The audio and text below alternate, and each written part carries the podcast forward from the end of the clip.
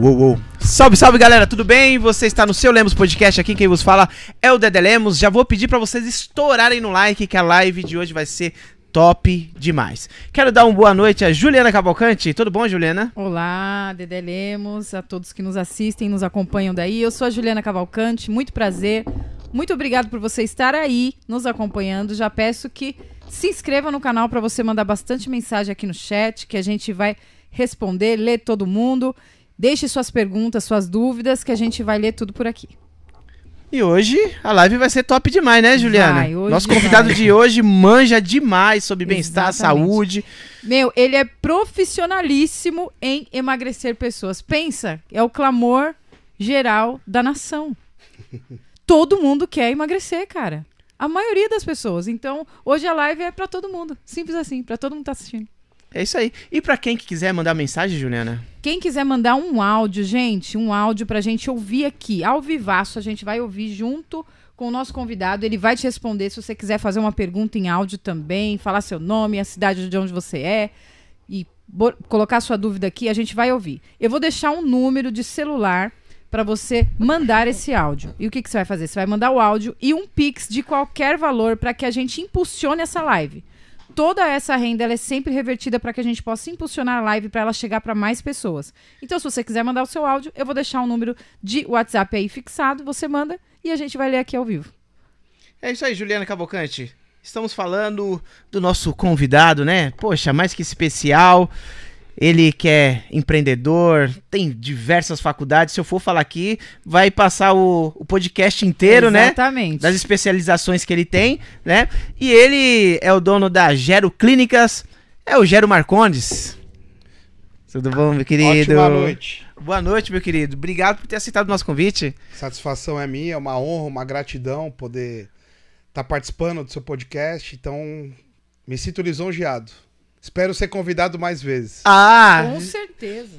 já antes de começar a live, a gente já tava aqui, né?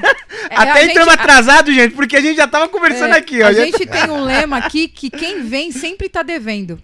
Sempre tá devendo a nunca tá próxima. quitada. Essa dívida nunca tá quitada. Ô, Gero, vamos começar desde o início, né? Sim. Como que é a sua história, cara? Como que você começou? Bom, é, vou tentar ser breve e rápido, né? Porque a gente tem o quê? Uma hora, uma hora e meia? Uma hora e meia. E, né, eu acredito que tem, tem os meus canais, a- a- o próprio Instagram da minha clínica, que é Gero Núcleo de Saúde, o meu Instagram pessoal, Gero Underline Marcondes, o site da Gero de Saúde.com.br, enfim. É... Bom, na verdade eu sou o CEO, fundador da Gero Núcleo de Saúde. Hoje nós somos um grupo de saúde, que é o grupo SM Gero, no qual leva o meu nome. É, nós estamos constituídos por uma clínica sede aqui em Arujá, que é a Gero Núcleo de Saúde Arujá. Esse ano, até dezembro, se Deus quiser, tem mais. é, acredito que vai ficar pronta mais uma unidade, pelo menos. Nós temos um laboratório de medicina diagnóstica chamado Expert Lab, que faz parte do grupo. E nós estamos. Eu sou fundador, a Gero foi, foi fundada em 2011. Começou pequena, com 50 metros quadrados. Hoje tem mil metros quadrados, nossa sede. Mais de 20 especialidades médicas. Nós também temos um laboratório lá dentro. Ah, minha vida acadêmica, eu sou formado em educação física como primeira graduação e tenho seis, especializa- seis especializações pela Escola Paulista de Medicina, pela Unifesp. Então, sou fisiologista do corpo humano, ah, minha expertise é exames laboratoriais, análises clínicas, trabalho com obesidade, com emagrecimento, como carro-chefe, como produto número um, porém, nós temos também na nossa clínica uma clínica multidisciplinar com geriatra, neuro, urologista, enfim, são diversas especialidades, é uma policlínica, é um trabalho multidisciplinar e nós cuidamos da vida. Geralmente, o meu nicho hoje são empresários, empresários que precisam performar. Nosso lema é ajudar pessoas a ter saúde para conquistar o sucesso. Esse é o nosso propósito.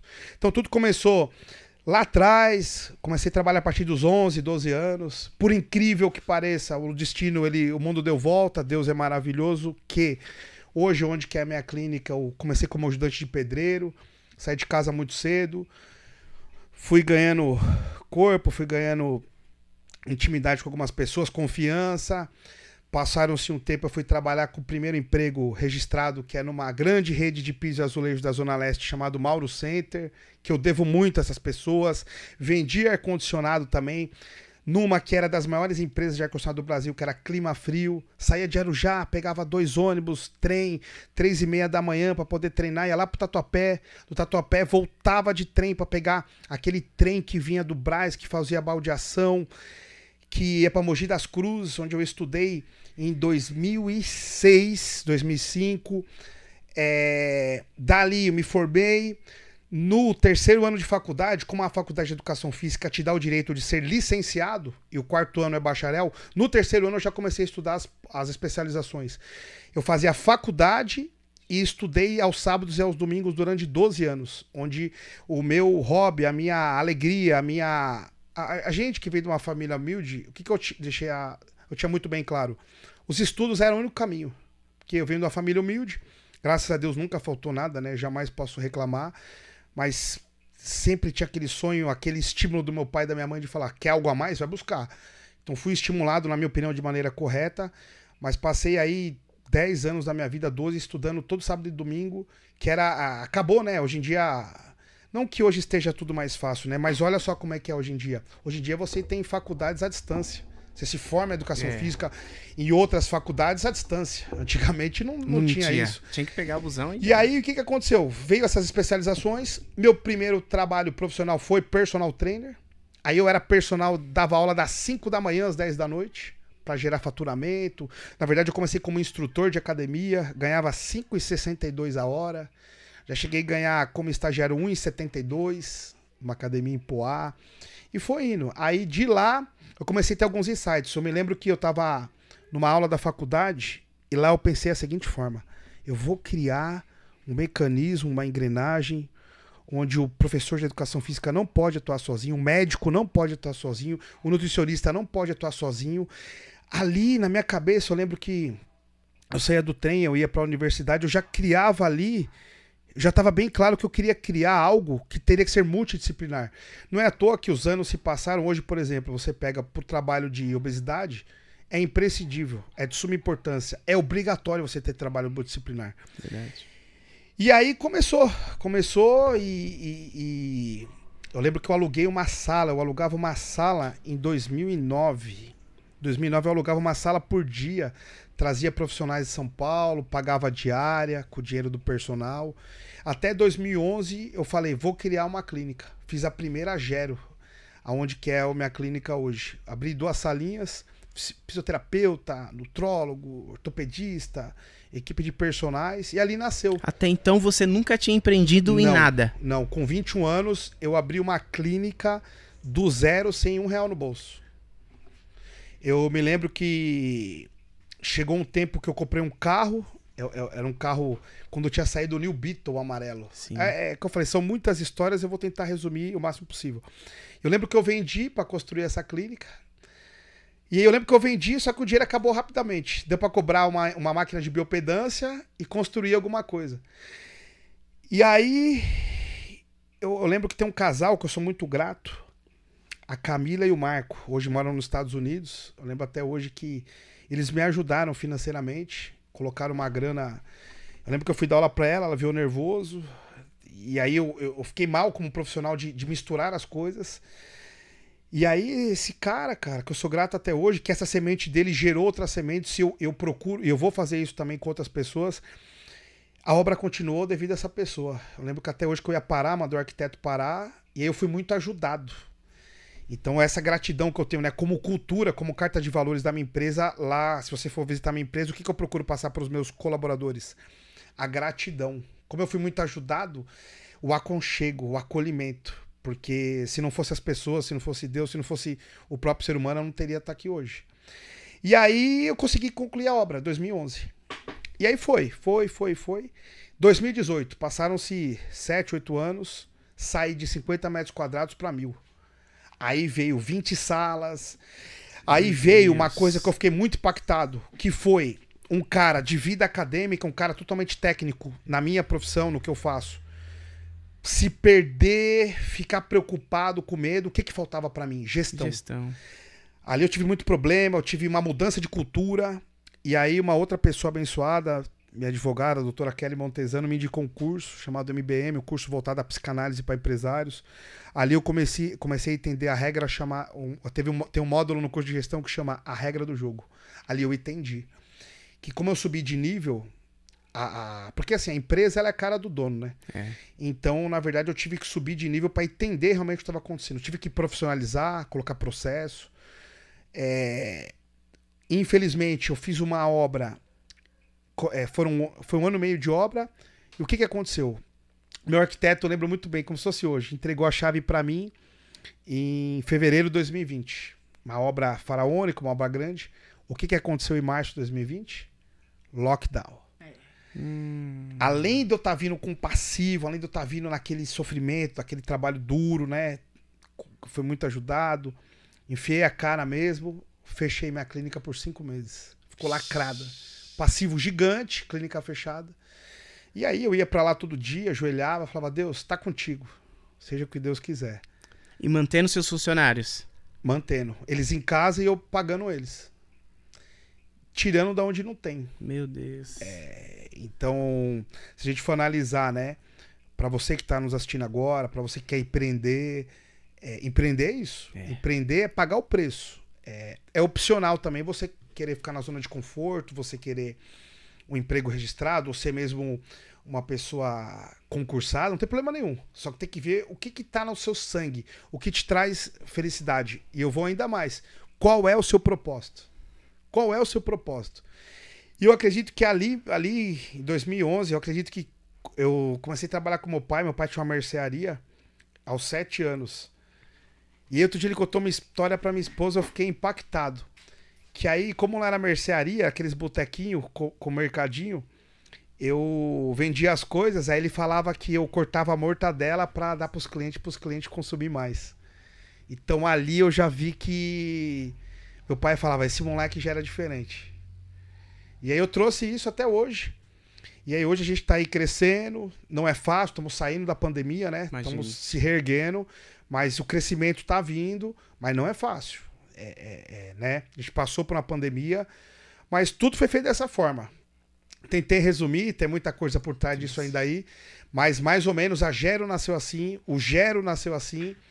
Então, tem uma frase que eu gosto de falar, né? É... Só vence, só suporta o processo. É, só, só vence o só chega no propósito aquele que suporta o processo.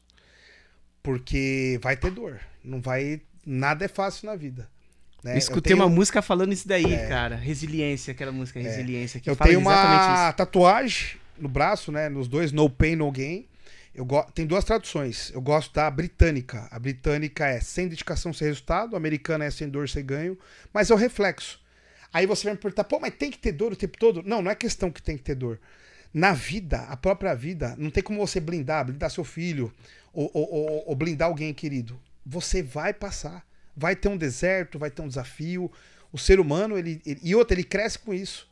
O estresse, ele é muito bacana. O estresse é show. O estresse é necessário para crescimento. Senão você não rompe. Uhum. Então, foi mais ou menos como nasceu a Gero e como nasceu o Gero. Pô, bacana. E a Gero é, um, é uma clínica bem diferenciada, né? É uma Prime. Ela tem um nível, assim. É... Atende qual público? Na verdade, a Gero Núcleo de Saúde hoje é uma clínica AAA. Nós trabalhamos em 99,9% com empresários. Empresários que chegam ali com, por exemplo, exames laboratoriais alteradíssimos, que chegam ali com IMC acima de 30, com obesidade mórbida, que chegam ali com vários e vários problemas. E a nossa missão é cuidar deles, é fazer. Olha a responsabilidade, porque essas pessoas gerem, essas pessoas geram empregos, essas pessoas têm um propósito muito grande, cuidam de vidas. Eu tenho empresários lá hoje que têm 800 funcionários. Tu imagina, eu olho eles assim, a, a Gero ela tá preparada, e eu acredito que foi muito legal eu ter fundado e essa junção da minha área técnica com a vida que eu também agora tenho de empresário você entender a dor do empresário. Então hoje eu consigo entender, expor e sentir na pele o que esse cara passa, porque eu também passo. Então, assim, é uma clínica AAA, é uma clínica que a gente, né, ela é bem elitizada na cidade de Arujá. E nós procuramos passar um serviço multidisciplinar. Sim. É um lugar onde ele faz tudo, tudo num lugar só. Então ele chega ali, ele faz check-up, ele faz reposição hormonal, ele faz tratamento de emagrecimento, ele relaxa, um estilo spa day. É mais ou menos como a gente trabalha lá.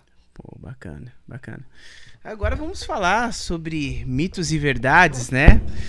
Sobre a questão de alimentos, né? Aquilo que engorda, aquele que não engorda, sobre o café, né? Até vi- teve um podcast que você fez aqui que eu achei muito interessante sobre o café. E temos aí a, a, a questão também. O leite, né, cara? É- é- o leite faz mal? Já vamos começar assim. Vamos lá. É, a ciência, ela não é exata. E eu tenho que vir falar de ciência e não é da minha opinião, não é a opinião do Gero.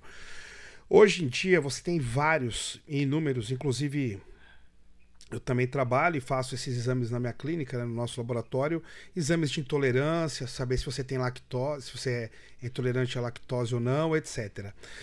Bom, o que, que eu posso começar e dizer? O que a gente tem que parar e tomar muito cuidado também são os, os- o, o modismo, a internet, o oba-oba. O que, que eu quero dizer? Hoje em dia a pessoa não fez nenhum exame, a pessoa não sabe e ela fala: "Eu sou intolerante à lactose". Já começa aí, tá? Você só é intolerante à lactose se você for diagnosticado com intolerância à lactose.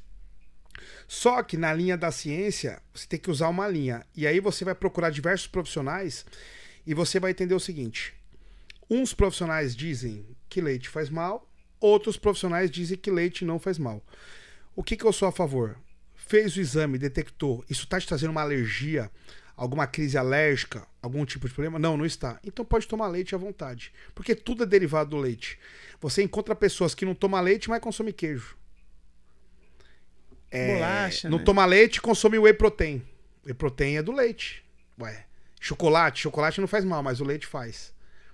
Então, assim, a gente tem que tomar muito cuidado. E aí que vem, o que, que é o correto? O correto é o equilíbrio, é consumir um pouquinho de cada coisa, em questão a tudo, o equilíbrio sempre vai ganhar. Agora, assim, é um assunto, assim como outros, polêmico. Por quê? Porque entra num negócio, a gente for começar a falar veganismo, é, isso, aquilo, começa a entrar, que, gente- que eu falei, vamos, vamos falar de tudo, vamos embora. Mas em questão do leite, é isso. A pessoa foi diagnosticada? Ah, não foi. Então pode tomar leite. Ela gosta? Então vambora. Mas existe é, é, aquele leite desnatado que. É, a ideia do desnatado, qual que é? O, o- a separação, né? Você tem aí o leite desnatado como a fonte de quase zero gordura. Então a ideia é o que, que é? Pessoas que precisam consumir alimentos derivados que têm menos gordura e partir para o desnatado. E aí a gente começa a entrar em somatotipo.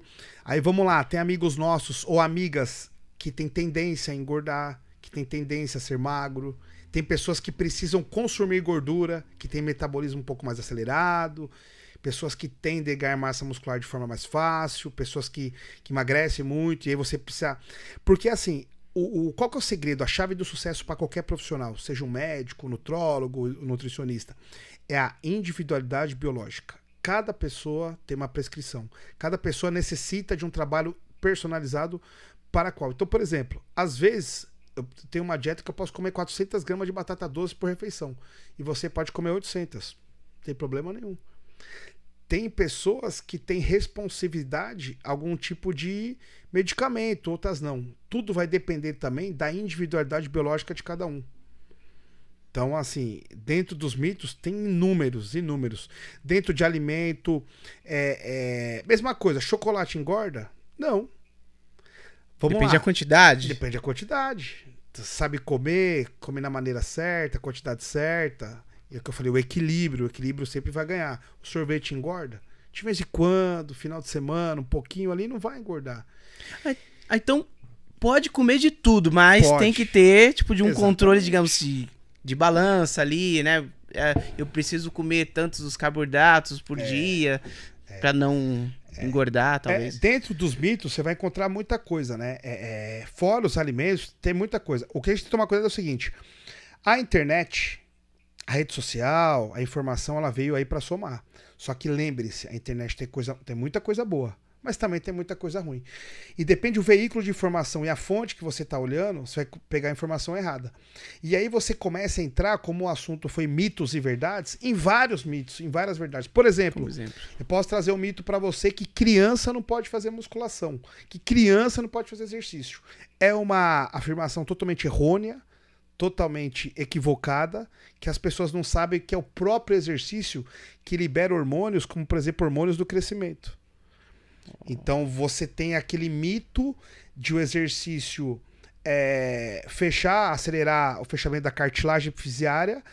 E vou te dar um exemplo. No leste europeu, em países desenvolvidos, a criança, geralmente na escola, você pega na Rússia, onde nasceu toda a parte de treinamento, toda a parte de exercício. As crianças, na maioria dos casos, na escola, não é igual aqui no Brasil, que é muita quadra, esporte coletivo. Lá você tem campos, tem ginásios de 40, 50 torres de agachamento. A pessoa, a criança faz treinamento de força desde criança. Na sua carga, na carga adequada, com movimento adequado, tem uma progressão de carga. Olha só para você ver como é a fisiologia e Deus. O que faz a criança crescer? São exercícios que têm alta intensidade e baixo volume. Por exemplo, a musculação. Vamos trazer para rua? Pega, pega, esconde, esconde. Como é que é a característica da brincadeira de pega, pega, esconde, esconde? Eu dou tiro, bato lá, um, dois, três. Como é que eu pego? Eu dou explosão. Cardio, cardio- Essa explosão de 10 segundos, que é um trabalho é, que a gente chama de da- na via TPCP, é um trabalho intervalado, faz com que eu libere hormônios. A própria natureza já faz o papel dela. Então, quando a gente. né, Ó, e aí tem um outro mito que é assim: chegou a época de Olimpíada. Aí a mãe assiste a televisão e vê as ginastas. Qual é o tamanho das ginásticas, a estatura da ginasta? Elas Um são metro e meio. pequenas, né? É. Pequenas. Só que na triagem, quando tem a peneira, quais as meninas escolhidas devido aos, aos aspectos biomecânicos e cinesiológicos do esporte? São as crianças, as meninas e os homens pequenos, com estatura baixa. Porque biomecanicamente, para a ginástica olímpica, os favorecidos são crianças com menor estatura. Então a mãe assiste e acha o quê? Ela predispõe, ela prediz que o quê? Nossa, a O ginástica exercício faz. não. Vamos pro contrário. Voleibol. Você assiste o voleibol na mesma Olimpíada e aquelas mulheres, aqueles homens de 2 metros, 2 metros e 10, 2 metros e 20. Só que lá na peneira, lá na triagem, os escolhidos são meninos acima de 2 metros. Então entende que existe um mito e aí a pessoa que não tem culpa, que é uma dona de casa, um empresário, um advogado que assiste a Olimpíada, começa a criar na cabeça dele algumas confusões. A mídia atrapalha muito. Infelizmente a gente tem uma mídia que não passa a informação correta. correta. E aí você vê que a mãe. E não há problema nenhum a criança fazer ginástica olímpica. Não há problema nenhum a criança jogar voleibol. É, o- o- o- tudo é uma questão fisiológica, hormonal, são fatores genéticos. Mesma coisa. Hoje, na minha clínica também, nós temos diversos serviços, um deles é até a reposição hormonal, e nós também fazemos trabalho com criança, né, que nasceram com estatura, é, né, estatura, nasceram estatura menor ali baixa. Vamos lá. O pai tem um metro e meio e a mãe tem um metro e meio. Como é que o filho vai nascer? E aí, o que que acontece? Independentemente o esporte que ele escolher, ele vai ter aquela estatura. Aí você tem a opção, como pai, a opção de falar, poxa, meu filho queria aquele. Aí você usa o trabalho de reposição hormonal, é, é, começa a fiscalizar e, e fazer uma triagem em relação à cartilagem epifisiária. E aí você entra com trabalho com, com, por exemplo, o GH, que é o hormônio do crescimento na criança. No adulto ele já é lipolítico, mas isso fica para outra hora. É, e aí você faz esse trabalho para a estatura dele se elevar. Mas você vê Mas que não é muita coisa, né? não, não é muita coisa, mas assim, já tá Mas- geneticamente ele já vai ter aquela estatura. E aí não é o esporte que vai. Então entende que é uma confusão de é, informação que até a mídia passa, amigos passam, porque às vezes você tá numa roda, você vai almoçar com um amigo advogado, um amigo empresário, eles ficam assim, ó, tal exercício faz crescer, ó, zero carboidrato. E você vê que todo mundo é igual o técnico de futebol, né? O Piena, todo mundo. Técnico de Ah, futebol eu é assim, vi, o Brasil tem falar. 220 milhões de habitantes. São 220 milhões de técnicos de futebol. Todo mundo. Todo mundo. É por isso que o detalhe, o cuidado da Da fonte. informação. Aonde eu tô buscando essa informação? Quem é a fonte fidedigna? A ciência ela é complicada e a ciência não é exata. O que pode ser verdade hoje, amanhã não é. Qual que é recomendação? Procure profissionais atualizados. Então, assim, esse é um dos mitos. A mesma coisa um mito da mulher. Mulher fica musculosa? Não. Mulher não fica musculosa. O homem secreta até 20 vezes mais hormônio testosterona comparado à mulher.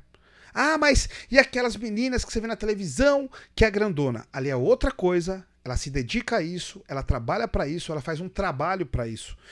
Como mulher deve treinar? A mulher de 15 anos, de 18 anos, de 20 anos, de 60 anos, 70 anos. Mulher tem que treinar musculação pesado.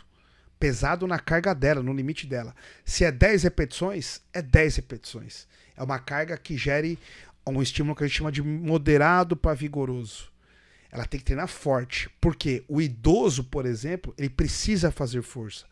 E aí vem o mito. Que tipo de idoso eu estou falando? É, existem pessoas, inclusive um paciente meu, o que, que ele errou? O pai, né, 80 anos, só que é um pai ativo. Então é o pai fisicamente ativo, está muito bem condicionado. Ele trocou a casa do pai porque tinha muita escada. Só que lembra, é um pai idoso fisicamente ativo. Colocou uma casa plana. Ele errou. Por quê? Porque se, como é que eu faço para ter força no idoso, por exemplo? Forçar. Estimulando força. Subir então vou te dar um escada. exemplo. Seu pai tá lá na televisão. Você fala, filho, pega o controle pro vô. Você fala, não. Ele levanta e ele pega. Para gerar força, você precisa estimular força. Agora estou falando de um idoso acamado, um idoso que tem sérios problemas de sarcopenia, de osteoporose, etc. Aí tudo Aí bem. já é outra coisa. É, e aí fica aquela linha tênua entre o sucesso e o fracasso, de você errar a mão. Então o problema está na dose. Lembra da relação do veneno e do remédio? Está na dose. A água não mata, mas se você for pro mar e se afogar, você vai morrer afogado. Então, assim, olha quanto mito. Olha quanta coisa. Caramba, muita coisa, hein? É. A Juliana tá ali, ó. Não, tô aqui querendo fazer várias perguntas. É, a respeito do- da, da carga, Gero, que você falou sobre a mulher tem que fazer musculação, ela tem que fazer força. Quando que se sabe que é o limite de uma carga para uma mulher? Então, a gente tem que olhar também, ah, na verdade, o conhecimento do profissional. E assim, vamos lá, vamos olhar primeiro os fatores hormonais. É sabido que mulher secreta até 20 menos, ah, o homem secreta 20 vezes mais testosterona comparado à mulher. A mulher, ela não tem testosterona. É uma desvantagem, mas ela tem outras vantagens. Por exemplo, homem é tudo mole. Eu vou fazer uma pergunta pra você. Quem é mais forte, o homem ou a mulher? A mulher, com certeza. Tá. Quem tem mais massa muscular? O homem, O homem. Quem aguenta mais dor? a mulher. A mulher. Vamos lá. Existe uma dó. Existe um, um, um modelo conservador que atrapalha as meninas a hipertrofiarem, a emagrecerem na academia, qual que é? Mulher tem a capacidade de gerar um indivíduo, um ser humano dentro dela. Mulher menstrua uma vez por mês. Mulher nasceu para aguentar dor. E aí, quando você vai à academia ou algum lugar é, poliesportivo, ai, tadinha, ela é mulher, ela não pode treinar pesado. Pisa, pisa. Mulher aguenta treinar pesado mais que homem. Mulher tem que treinar forte. Por que mulher tem que treinar forte?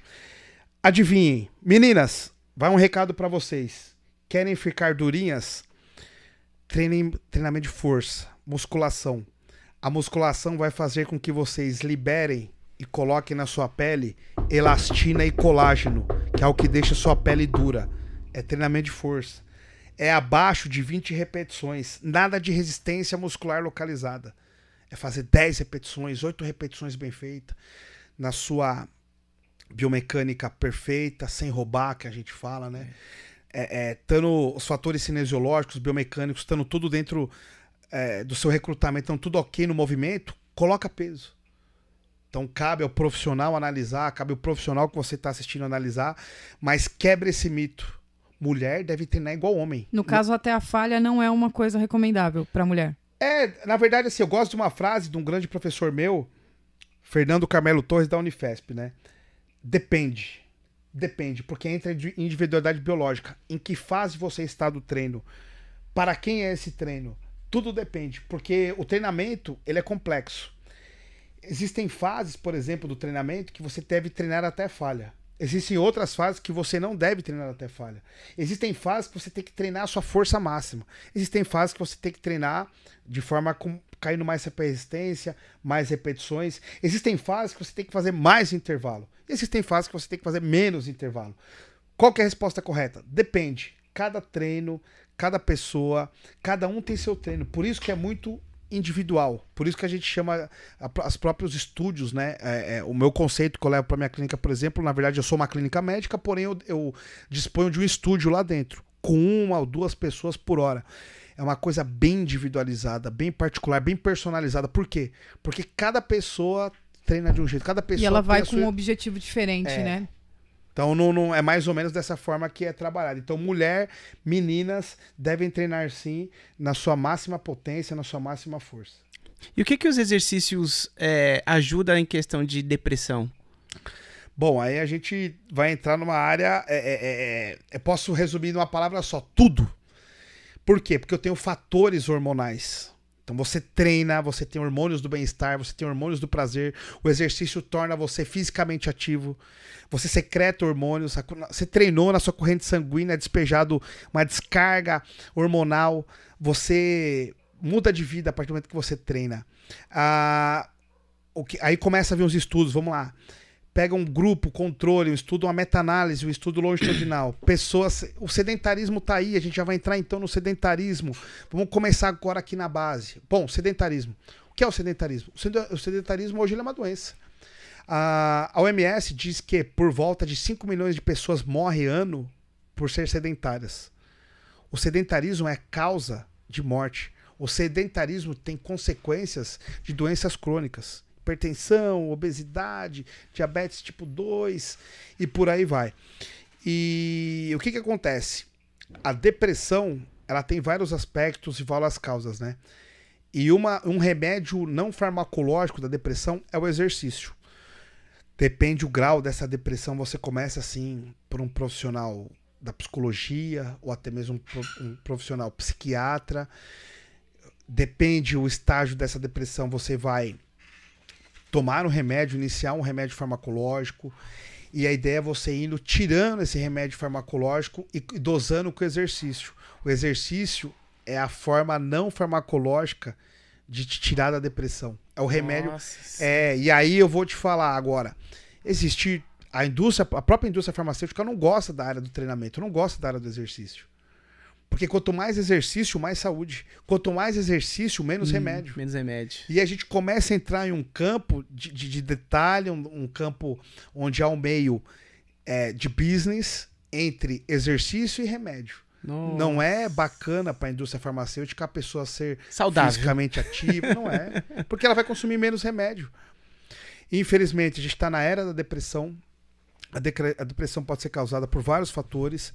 Uh, um dos fatores, por exemplo, você pega a própria depressão, são problemas que começam no próprio check-up que você faz rotineiramente, você vê algumas, alguns marcadores com algumas disfunções, você pega a própria homocisteína, por exemplo, que começa ali a travar, tem algum problema na produção do, do, do, neurotransmissor, que é a própria dopamina, que você libera menos dopamina, você entra num quadro já de depressão, você começa.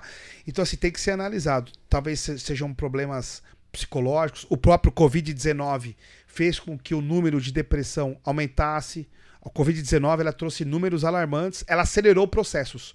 Então, por exemplo, estimava-se que X% de pessoas iriam estar obesas. Não, o, é, Analisaram que X pessoas iriam ter câncer, X pessoas iriam ter depressão. O Covid acelerou os números. Então, assim, o exercício é sim fator número um, número dois, número três, para afastar a depressão.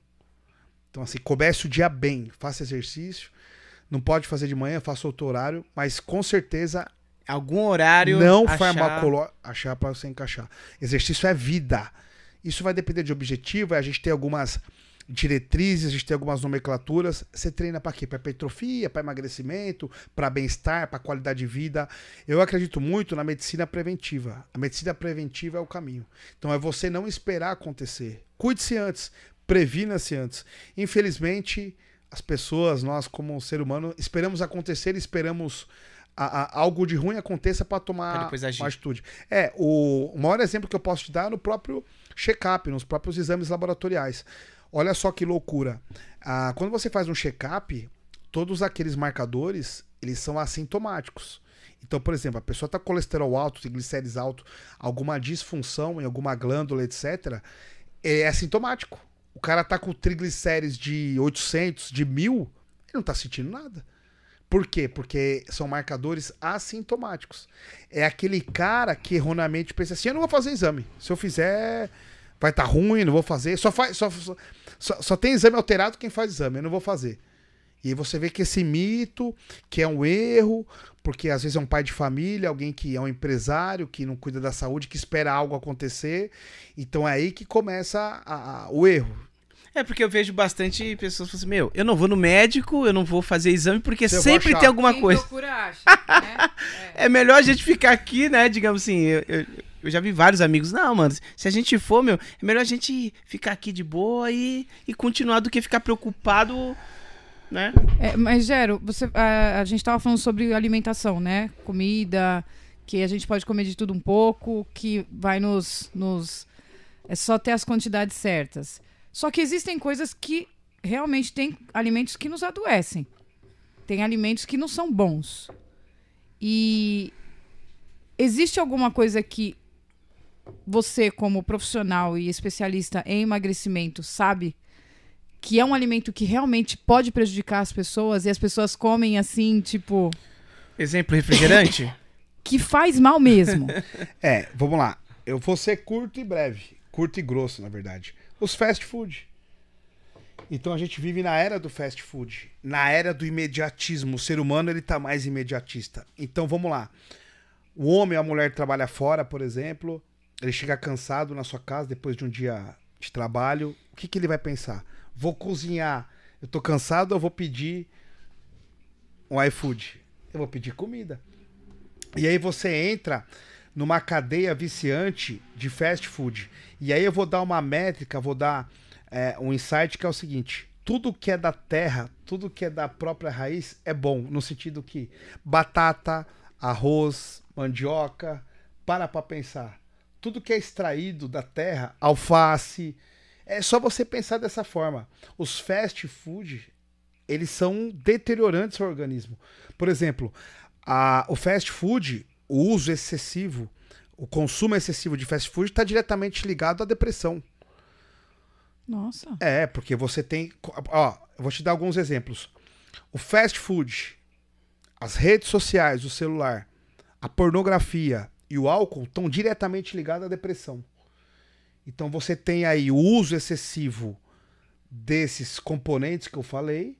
Você coloca uma informação para o seu cérebro o tempo todo daquilo. E quando você tira aquilo, que aquilo não fa- faz mais parte, o seu organismo está acostumado a trabalhar em alta velocidade. Você tirando aquilo, ele, ele não vai gostar. Então vamos lá, pornografia, por exemplo. A pessoa. A, a, eu tava lendo um estudo muito legal hoje. É, e aí, o que que tava dizendo nesse estudo? A pessoa começa assistindo um vídeo por dia. Ela vai vendo dois, vai vendo três, vai vendo quatro. O, o próprio organismo, ele vai secretando a própria dopamina em quantidades.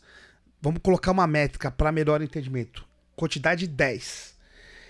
E aquela descarga daqueles vídeos vão fazer 20, 30, 40, 50. O que que acontece? Vai chegar uma hora que a pessoa vai assistir, por exemplo, 10 vídeos pornô e aquilo não vai suprir a necessidade dela, vai ter que estar usando mais. E quando é, retorna ao, ao repouso, não retorna mais com 10, vai retornando com 20, vai retornando com 30. Então a pessoa tem uma descarga de, de prazer naquele momento. O álcool é a mesma coisa. A pessoa toma uma cerveja, aí vai pra duas, aí vai pra três, aí vai pra quatro, aí vai pra cinco.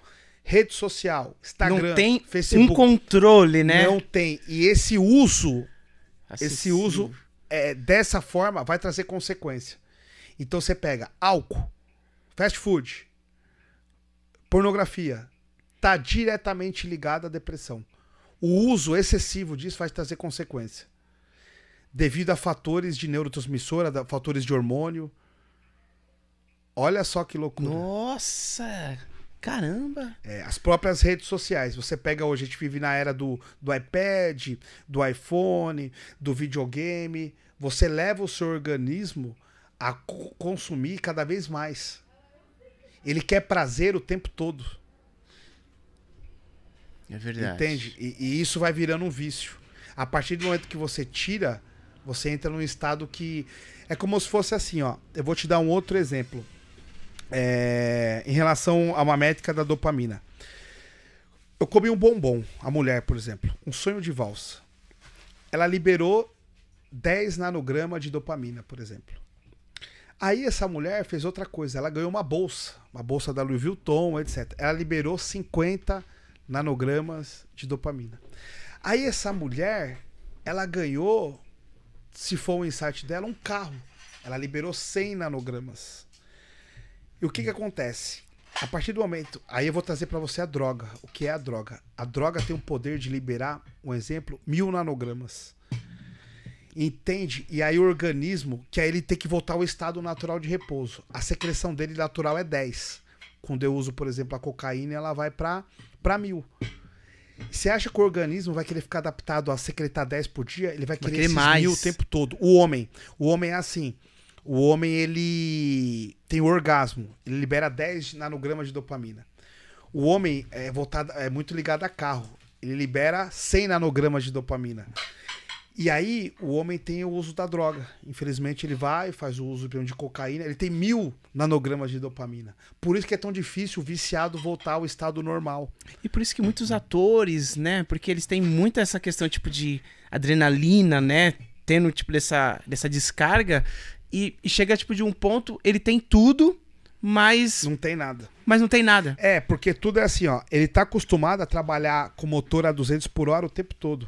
Só que qual que é o problema? Quando eu faço uso de alguma droga ilícita, quando eu faço uso, algum acesso desses, desses elementos que eu trouxe, o organismo ele tem um estado de repouso. Só que o estado de repouso ele nunca volta ao que ele é.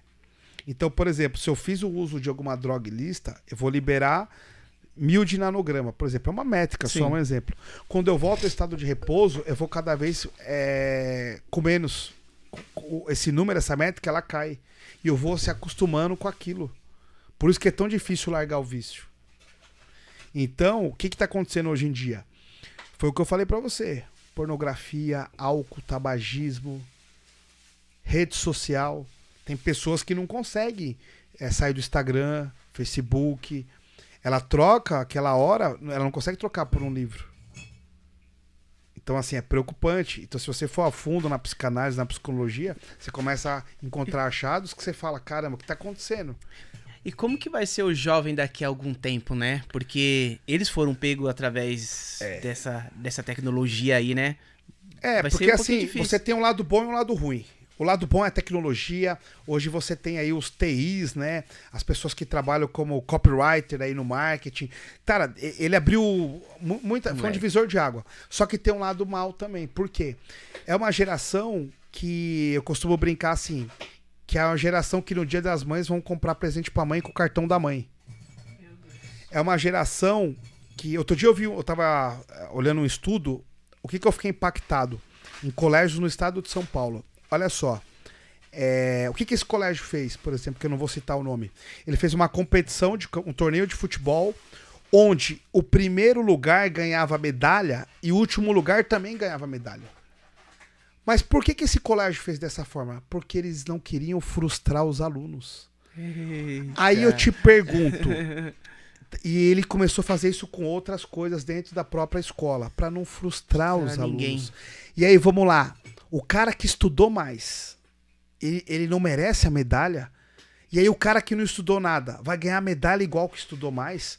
O cara que trabalha mais, o cara que estuda mais, o cara que faz faculdade, que acorda 4 horas da manhã, o cara não vai que existir empreende, mais meritocracia. meritocracia. A gente Não tá existir mais. vivendo uma geração de trauma, de mimimi. É uma geração Nutella mesmo. Então, o que tá acontecendo? Tá vindo uma geração aí, essa geração você pega aí de 25, 20 pra baixo, essa galera que tá vindo tá preocupante. Por quê? Porque hoje em dia, lembra do, agora é o bullying? A gente estudou aqui na escola da, da- da cidade. É, é, imagina, é, é, eu não sou um cara bonito, então eu tive que ficar forte. E aí o que que acontece? Eu era gordinho, minha mãe colocava minha calça no umbigo, eu usava óculos, era quatro olhos, eu era o mais zoado da sala. Então assim, eu, eu e dava risada. Só que hoje não pode fazer nada. Hoje em dia é, é coitado. Ai meu Deus. Assim, a, a criança, a- as próprias leis, né? Ela vem. Aí, se você for acompanhar o Senado Federal, a própria Câmara. Você começa a olhar leis a fundo, você fala, gente, o que tá acontecendo? Hoje é errado a mãe fazer algo. Hoje em dia, os pais, por exemplo, os pais é idiotizado. O que, que é idiotizado? A próprio desenho da Peppa Pig, o, o desenho chama o pai de bobinho. Você pega aquele seriado Odeio Cris, o pai tem que ter três empregos, enquanto os filhos eh, não têm emprego nenhum. O pai tem que. Então, assim, o próprio pai é idiotizado no dia de hoje. Então tá vindo uma geração, tá vindo é, é, uma autoproteção. Então, por exemplo, esse, esse estudo, esse trabalho dessa escola, eu fiquei chateadaço. Falei, cara, não é possível. Porque acabou o mérito. Quer dizer que aquele menino que O rala, esforço, estuda a né? noite inteira, O que acorda esforço 4 acabou. horas da manhã, que põe comida dentro de casa. Acabou. Acabou não tem mais a meritocracia. Porque vai gerar trauma. O trauma tem que ser gerado. É necessário. É, necess... é necessidade fisiológica do ser humano passar por estresse. O ser humano só cresce no estresse. O estresse é um divisor de água. Quantas histórias, quantos empreendedores, quanta coisa acontece quando se tem estresse. Você só alavanca um negócio, você só muda de vida através do estresse. O estresse ele é bom. O que não pode é um estresse em abundância, o que não pode é um estresse, mas o estresse ele é bom, você tem que saber usar o estresse. É, eu gosto de fazer uma analogia com a própria testosterona, né, que é o hormônio masculino. A testosterona tem uma característica peculiar que é a agressividade. O ser humano tem que ser agressivo na hora certa. Ele tem que ser agressivo na hora de proteger a esposa dele, na hora de fechar um negócio, na hora de defender seu patrimônio, defender sua família. Ele tem que ser agressivo. Na hora de fazer um treinamento físico, um esforço físico. Ele tem que ser aquele cara bruto na hora certa. A força, ela tem que ser. A testosterona ela é muito bem-vinda. A agressividade é muito bem-vinda, com o seu equilíbrio. Mas foi o que você falou. A gente tá vindo com uma geração aí que. Não sei. Não sei o que vai ser. Ah, e aí a gente não vai É, a entrar jamais sabe, né? é, em modelos de política, a questão, né, a gente não, não falou disso, né, a ideia também não é nem trazer essa polêmica, mas assim, infelizmente é uma geração que, que tá acabando. É aquela geração que usa o metiolate, mas o metiolate que não arde. É, é. É verdade, rapaz. Meu Deus do céu. Hoje, hoje Dá dia, até medo esse negócio. é, né? hoje- outro dia eu vi um- uma pregação de um pastor, eu achei muito legal. Ele falou assim, na nossa idade, cara, os nossos ídolos eram Arnold Schwarzenegger, Rambo, Rock, Chuck Norris. Só os hoje- caras brutos. Cara, eu não vou nem falar quem que é os ídolos hoje. Eu não vou nem falar que quem tá assistindo a gente agora já vai entender Pode o que eu tô falando. Olha, olha e é, ver- É verdade, é Eu assisto verdade. o filme do Rambo umas 20 vezes, se deixar, É. seguida. Cara, é muito louco, é Nossa, muito é legal. demais. Eu, por exemplo, eu comecei a treinar, eu lembro até hoje, comecei a treinar em 97. Eu tinha 12 ou 13 anos. Por causa do Arnold. Eu via os filmes, eu via aquele homem lá, o, o Exterminador do Futuro. Eu falei, eu quero ser igual a esse cara. Tipo, então você vê que o modelo hoje em dia mudou. Mudou, pô, mudou. Até a, a questão, tipo, de empregos, né? Você não vê mais, a, tipo, tipo, do jovem falando assim, meu, eu quero ser bombeiro, ah, eu quero ser médico. Não, galera quer ser influência digital e, e, e ganhar milhões, digamos assim, só fazendo dancinha.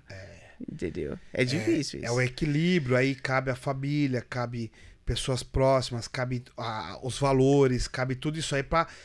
Pode ser que dê certo? Pode ser, ninguém sabe. Mas assim, até quando? Até qual que é o nível disso? Até onde? Qual que é o limite disso? Pô, não deu certo como influência? Então vamos lá, vamos tentar uma profissão, vamos ser um médico, um advogado, enfim. É, qualquer profissão, mas tenha algo. Né? É, é necessário você ter esse desafio, é necessário você, o ser humano, ele precisa desse desafio, ele precisa ser desafiado, ele precisa ter algo a buscar.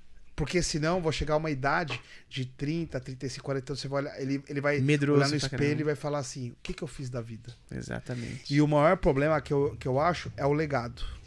O legado é o que, que determina o seu sucesso. Qual que é a educação, qual que é o legado que você vai deixar pro seu filho? O que chegou aqui já Ó, que chique. Jairo. Gero. Jairo. Chique demais. Gratidão. Chique. Não podia errar na alimentação. Ó, saudável, salmão. O salmão, por exemplo, ele tem uma característica como peixe que é um dos, dos das proteínas que tem mais alto é, número de proteína. Então, para cada 100 gramas, se eu não me engano, de salmão, você tem 26 gramas de proteína. Então é, uma, é um número assim alto, né? E a gente aqui num dia hoje atípico, quantidade correta, nada de equilíbrio. Você não precisa comer pra se estufar. Eu acho que vou comer um negócio, uma pizza no final de semana, é, um restaurante japonês, uma feijo, tudo no seu limite. Não precisa se empanturrar, se encher. Isso tá ligado à saciedade. Então hoje é um dia típico que ele falou, estamos comendo uma coisa de qualidade, mas trocando uma ideia. E o arroz? O pessoal falou que o arroz engorda. Engorda ou não engorda? Não, não engorda. Por quê? Porque eu preciso de carboidrato pro sistema nervoso, sistema nervoso central funcionar. O que manda de novo é as quantidades. Não há problema nenhum em você comer arroz. Arroz branco, inclusive. É, essa era uma pergunta minha, o branco. É, ó, eu vou ser bem generalista. Não é uma resposta que eu posso dizer que ela é 100% correta. O que, que a gente tem que analisar? É, é, gasto calórico diário e consumo calórico diário, a relação do déficit calórico. Essa relação, ela tem que ser negativa. Lógico que o emagrecimento envolve outros fatores. Eu tô sendo bem generalista, falando bem por cima. Não é só isso que vai fazer você emagrecer, mas tendo arroz branco ou integral, não há problema nenhum. É óbvio, ah, o integral tem mais fibra. Eu coloco. Quando eu como arroz. Né? É, quando eu como arroz integral, integral, eu libero menos insulina, tem toda uma correlação, etc. Mas não é isso que vai definir se você vai emagrecer ou não. Mas pode comer o arroz branco normalmente, sem nenhum problema. Mas, Gero, no caso de uma pessoa que ela Delícia. é magrinha, né? Vamos falar agora de um contrário, né? Porque a gente tá falando muito de emagrecimento. Eu também queria saber se tem pessoas que procuram você para esse para essa finalidade. Eu não sei o nome daquela pessoa que é muito magrinha e ela quer ficar forte, ela quer criar músculo, ela quer ter uma massa muscular, ela quer ficar mais apresentável, né? E, e como que funciona? Preenche como?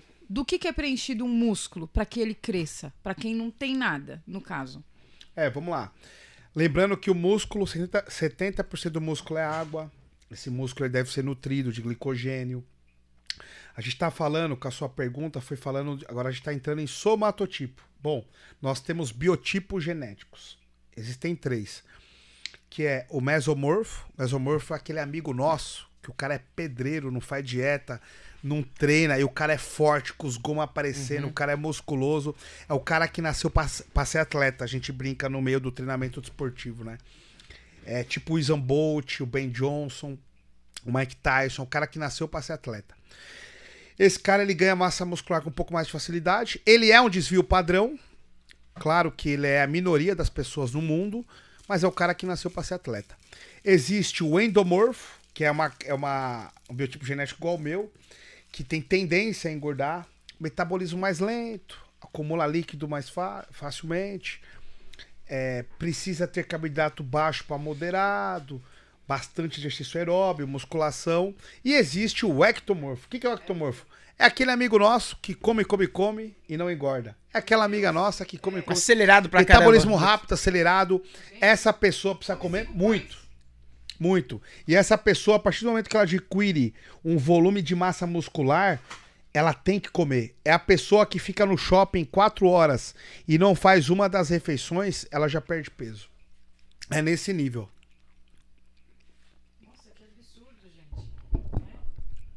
É uma delícia esse daqui, viu? tá uma delícia. Viu, Gero? E a, a questão, sim, tipo, da obesidade.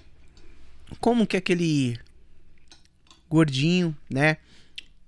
Que ele luta contra a, a questão, tipo, de, de ir à academia, chegar lá. Eu já ouvi falar que esses gordinhos, esses gordinhos, se eles soubessem o tanto de força que eles têm por conta de, de, eu não sei se foi até você que falou aqui, eu não sei se foi você, que eles têm muita força por questão que é, é é, como que é? O valor dele corporal tem muita. Massa muscular. É, massa muscular e, e eles conseguem fazer qualquer exercício. Foi você mesmo que falou? Foi, foi. Isso. Bom, vamos lá, vamos, vamos por partes. Primeiro, obesidade. O que é obesidade? A obesidade é caracterizada pelo acúmulo de gordura nas células adiposas. A obesidade tem como característica uma patologia crônico-degenerativa e inflamatória. E alguns fatores que trazem a obesidade são fat- fatores e mecanismos hormonais, genéticos, psicológicos, metabólicos e principalmente o sedentarismo. Estima-se hoje que 55% da população brasileira está obesa ou a caminho da obesidade. Os números da obesidade são esses. A obesidade traz como consequência diabetes mellitus tipo 2, hipertensão, doenças cardiovasculares, esteatose hepática, enfim, são números, etc, etc, etc. Isso é obesidade. O país, o mundo está obeso. Você pega um estudo, para você ter uma ideia, a obesidade, ela é classificada como uma pandemia. Eu vou te falar um estudo da América do Norte, que é do Canadá, que pode ser usado também para outras, outras nações mundiais, né? 1985 a 2011, Canadá. Estimava-se em torno de 6% da população obesa. Entre esses anos de 2000 e 1985 a 2011 pulou para 13. Você imagina de 2011 para cá. Os números vêm crescendo absurdamente. O americano então, sem se falar, nem se fala. O brasileiro também, mas o americano ainda mais. Então a obesidade é uma doença, uma doença crônica. O, essa pergunta que você fez, o que, que acontece? A pessoa que ela, ela tá obesa, geralmente ela tem muita massa muscular. Então, por exemplo, um obeso tem 150 quilos. A gente calcula o MC, o MC sempre vai ter que ser acima de 30 para ela ser classificada como obesa. Se ela tem 150 quilos, ela carrega por dia 150 quilos. Então ela não é fraca, ela é forte. Então a pessoa que é gordinha, geralmente, ela tem muita massa muscular. Isso é bom. Só que qual que é o problema? Ela também tem muita gordura. Gordura. Então o problema tá aí. E aí a gente vai começar a entrar agora numa pergunta que é consequência da obesidade, que é redução de estômago e cirurgia bariátrica. Bom, vamos lá. O que, que nós estamos analisando nos últimos tempos? Dados fidedignos. A cada 10 pessoas que faz cirurgia de redução ou bariátrica, ao longo de 3 a 5 anos, Volta. volta a ganhar o peso. O que não mudou foi a mente. A mente. O mindset da mente ainda não mudou. Ou seja, a cirurgia bariátrica ou a própria redução do estômago, ela é a última cartada que nós temos nesse meio para salvar a vida dessa pessoa. Só que essa pessoa não mudou a mente. O trabalho psicológico multidisciplinar que devia ser feito não foi. Então, assim, é- é, aí eu vou entrar em alguns aspectos e características, né? Que são pessoas de maior esforço e pessoas de menor esforço. O que são pessoas de maior esforço? São pessoas disciplinadas, são pessoas que arriscam, são pessoas que não se intimidam, é, intimidam, são pessoas que estudam e produzem. O que são pessoas de menor esforço? São pessoas vitimistas, são pessoas que não têm disciplina, pessoas que não são organizadas. Para melhor entendimento, vou falar como, por exemplo, países. Na sua opinião, o japonês, o Japão, é pessoas com características de maior e menor esforço? De maior De esforço. maior esforço. Vamos lá. A- os- o próprio Brasil, a própria América Latina tem característica de países com menor esforço. E geralmente as pessoas que são obesas ou estão acima do peso têm essa característica de menor esforço. Elas não se esforçam para aquilo. Talvez ele é um bom empresário, ele é um bom pai de família, mas para a área, para cuidar dele si próprio, ele não é. Ele ainda não entendeu. E aí eles o que, que eles fazem geralmente? Eles vão direto, eles não procuram atividade física, eles não procuram hábitos saudáveis, eles procuram o quê? O menor esforço. Então tem um amigo em particular, Que seria cirurgia. já falei, atividade física, mudança de hábito, tirar a bebida alcoólica, tal, tal, tal, tal, zerar o álcool, ele não quer. Ele quer ir pra cirurgia bariátrica, ele quer ir pra redução do estômago. Mas vai voltar mesmo. Vai voltar, só que aí são, são riscos, né? A gente procura. A gente fica triste como área da saúde, como ser humano. Mas aí entra na característica que a gente estava conversando das pessoas. As pessoas querem tudo, são imediatistas, as pessoas demoram 30 anos para engordar, né? Vai engordando, engordando e quer emagrecer em um ano. Não é assim que funciona. Porque a obesidade, o emagrecimento, é a longo prazo. E como que você lidar e, e como que você trabalha a mente desse gordinho, dessa, dessa pessoa obesa, né? Como que é o trabalho que você faz com eles? Vocês dá é, orientações? Como que é? É, o trabalho psicológico Tem que junto. ser, né? É. Também. Ele, primeiro, ele é, ele é multidisciplinar, por isso que o trabalho, principalmente para obeso, ele tem que vir com uma equipe multidisciplinar, e no meio da equipe você tem uma própria psicóloga que vem com a psico- psicologia comportamental. Também vem neurociência, também vem. ah, você pega no próprio alimento, na própria fisiologia. Eu vou te dar um exemplo. O sorvete, a bolacha recheada, olha só o mecanismo. A gordura dos alimentos aumenta a palatabilidade. Por exemplo, você pega o sorvete. A, pali- a palatabilidade do sorvete é extraordinária. É muito gostoso o sorvete. A palatabilidade do- da bolacha recheada é muito gostosa. A gordura, por aumentar a sua pala- palatabilidade, ela demora a sinalizar o sistema nervoso central com mecanismos que ele está saciado.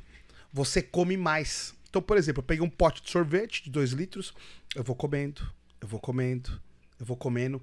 Ele demora a sinalizar o sistema nervoso central que ele está satisfeito. Se eu comesse uma proteína, por exemplo, a sinalização, o mecanismo de ação é muito mais rápido. Estou saciado. O que, que acontece com pessoas geralmente obesas? Quando ela está nesse perfil. Ela come um alimento como esse, um sorvete, alguma coisa, alguma besteira, né, algum fast food, e o, o, cérebro dela tá tão acostumado. E aí você vê a união da área da fisiologia, área multidisciplinar com a área da psicologia. Na área comportamental, chega ao ponto, por exemplo, de nós pedirmos em consulta a lista de mercado desse paciente. Que nós precisamos olhar a lista de mercado. Ué, lista de mercado. Chega ao ponto de nós chamarmos e comparecermos também à casa dessa pessoa para analisar a família. Porque assim, se essa pessoa que tá obesa, ela come mal, com certeza os filhos, a esposa, uma- come mal. Então você vê que é um a obesidade é um fator multifatorial, mas mais comportamental. É, o que se viu em questão à obesidade, nesse caso, é o ambiente. O ambiente faz com que essa pessoa engorde. Geralmente, essa pessoa obesa vive em ambientes onde tem muito consumo de álcool, vida social, é, encontros sociais. Ela não abre mão de todo dia estar no restaurante, talvez, todo dia estar com amigos que bebem. E aí entra naquilo que eu falei pra você das escolhas. Não podemos condenar, não podemos apontar, mas nós podemos trazer a melhor informação. Então a mudança, ela tem que ser devagar, só que a mudança tem que ser como um todo. São escolhas. Então eu preciso colocar junto a família, os filhos, preciso colocar junto até os amigos. Até os amigos, né? Porque são a média das cinco pessoas que a gente anda, né? É. E aí você vê que ah, é, eu vejo o seguinte, tanto nos estudos, a gente é, vai falar um pouquinho, você pega a digestão, né? É, você vê que a mãe, a mãe, é a mãe, a nossa mãe é uma das maiores fontes de sabedoria que tem. O que, que a nossa mãe? A minha falava assim, com certeza sua, a dela. O que, que a nossa mãe falava? Ande com pessoas melhores que você. A mãe é sábia. A mãe já sabe de gestão, a mãe já sabe de ciência. Um outro exemplo da mãe. O que, que a mamãe falava? Filho, coloca folha, coloca alface junto É. com arroz, feijão, a farofa e o É. bife. O que, que acontece? Quando você coloca folha e alface, você, diminu- você libera menos insulina na corrente sanguínea durante a refeição. Você, teoricamente, engordaria menos. A mãe já sabia. Então, quando a mãe fala, por exemplo, filho, ande com pessoas melhores que você. E aí entra na frase que você falou, você é a média das cinco pessoas que você convive. E aí você vê que no meio de tudo isso, a mãe é um dos maiores veículos que tem de fonte de sabedoria. Sempre certa, né? Não erra nunca, né? Meu A gente tem uma cara. pergunta aqui da Kelly, da Kelly da Magras. Oi, Kelly. Ah, a Kelly tá aí? É, ela colocou Gerão, irmão sempre. Gera uma pergunta. É, na balança, defina a porcentagem de alimentação, treino e procedimentos estéticos, na sua opinião. Eu acho que Kelly, um abraço, esposa do Marco, um beijão. Eu acho que ela falou na balança para eu classificar a porcentagem de cada um, né? Bom, existem várias métricas e várias opiniões de profissionais. É, alguns profissionais falam assim: 70% é treino e 30% é dieta. 30% é treino e 70% é dieta. Olha só que loucura. O que ocorre? O treino, lembre-se, é uma hora por dia. Então o treino é uma hora por dia. Eu gosto de falar assim: é 100% daquela uma hora de treino e 100% das outras 23 horas de alimentação. Por quê? Olha só, o que é mais difícil não é o treino. O gasto calórico, o gasto energético você vai ter, que é o treino. O treino é muito mais fácil, é uma hora. A parte de ganho de peso, da perda de peso, ela tá nas outras 23 horas. É o sucesso das suas 23 horas. Essas 23 horas é o que vai determinar o seu, o seu resultado. Por quê? Tem que ser 100% nas 23 horas de alimentação e 100% naquela uma hora que você dedicou a fazer essa atividade física. Então eu gosto de usar essa métrica, 100% e 100%. Então eu acredito que falar ah, 70 é dieta e 30 é treino. Não, não, porque o treino ele é uma hora. E aí você vem com diretrizes do colégio americano, da OMS, que é o quê? Olha só como é que funciona. Segundo a OMS, você tem que, no mínimo, fazer 150 minutos de atividades semanais. 150 minutos no mínimo. 150. E aí o outro fator para você descobrir se você é sedentário ou não é o seguinte: o que, que é para a OMS você ser sedentário? Sair do sedentarismo, né? Ser fisicamente ativo. É você realizar atividades de forma metodológica, de formas estruturadas, de forma personalizada, que te trazem benefícios como potencialização do seu perfil neuromotor, do seu perfil físico e do seu perfil mental. É isso e, da, e, da, toda, e toda a sua parte sistêmica. Então, o que, que é você sair do sedentarismo? É você fazer alguma atividade que seja estruturada e organizada. Uma academia, uma frequência, mas hoje, para o OMS e até mesmo o Colégio Americano de Medicina do Esporte, é no mínimo 150 minutos por semana para você sair do sedentarismo. Essa é a métrica hoje. Qual que é a intensidade dessa atividade? Moderada para vigorosa. Então também não pode ser uma atividade. É, Caminhar. Caminhar é muito pouco pro organismo. Caminhar é uma atividade habitual do organismo. Caminhar é muito pouco. Então, por exemplo, eu tenho um amigo, um paciente, ele tem mais de 60 anos, ele joga tênis, joga futebol, faz musculação, e aí ele trocou de geriatra, trocou de médico. Aí ele me ligou, aí o médico dele falou assim: Olha, analisei seus check-ups, tá tudo em dia tal.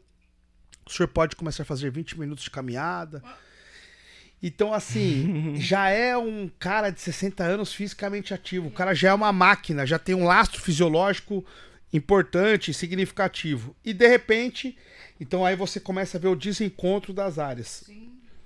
Muito, Mas muito... em questão da porcentagem é isso aí. 100% das 23 horas que você predispõe a fazer a sua alimentação e 100% nessa uma hora que você propõe a fazer a sua atividade física. Demais, demais. Kelly, obrigado pela sua pergunta. Valeu, Kelly. Saudade, hein, Kelly? É, saudade. Agora vamos falar sobre gestão empresarial, Gero, que, que é muito importante, né? Na questão de você gerenciar a sua, a sua empresa.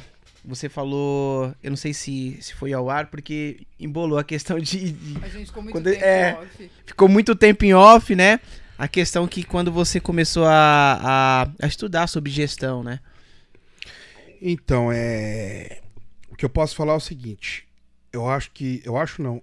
É certeza que você nasce empreendedor. Tem uma veia correndo aí.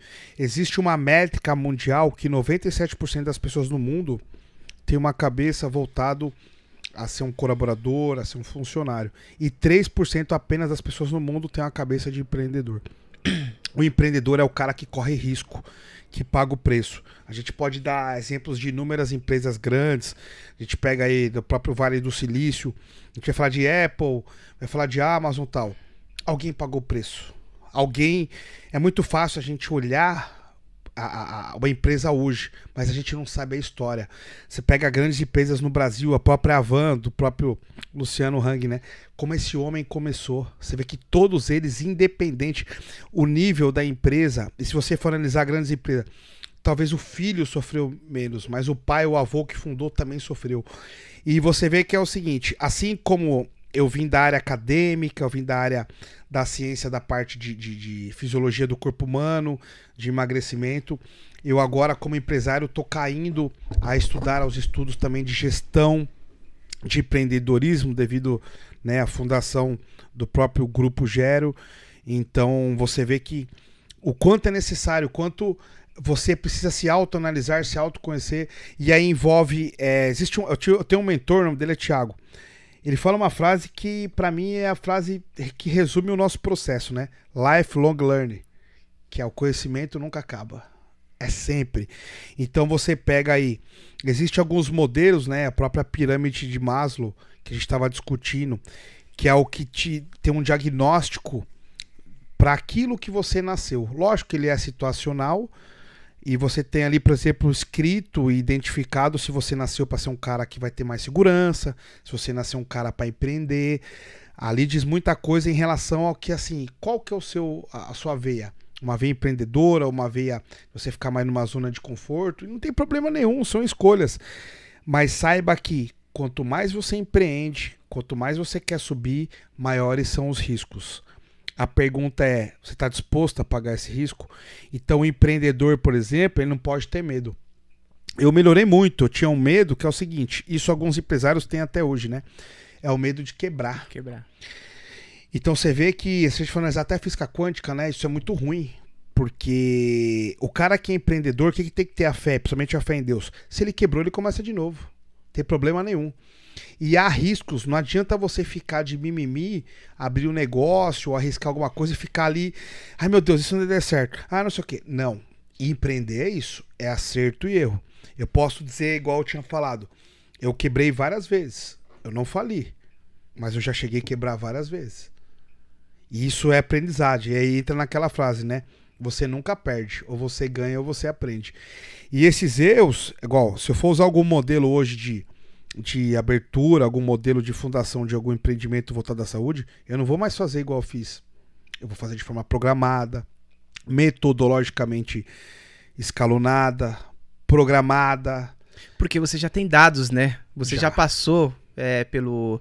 pelo é, eu não vou falar falir, né? Mas passou por alguns fracassos, é. né, é. da vida e, e você não vai seguir a, a, aquilo que você fracassou, tipo, no passado, você não vai cometer aquele mesmo não. erro, né? Você já tem um modelo. E daí, dentro do seu próprio negócio, você erra. Por quê? É, geralmente, existe um apelido para a galera da gestão, na área da gestão, que é um apelido chamado espalha-brasa. O que, que é o espalha-brasa? É aquele cara, por exemplo, que mexe com medicina e do nada vai se aventurar a mexer com é, plástico. Assim, para você sair de um negócio, de um produto para ir para outra, você tem que ter só, total certeza. Para você que tem um produto na sua empresa, você só vai para outro produto quando o outro produto tá totalmente redondinho. E aí você começa a entrar numa de atacar para todo lado. E aí entra naquela frase, né?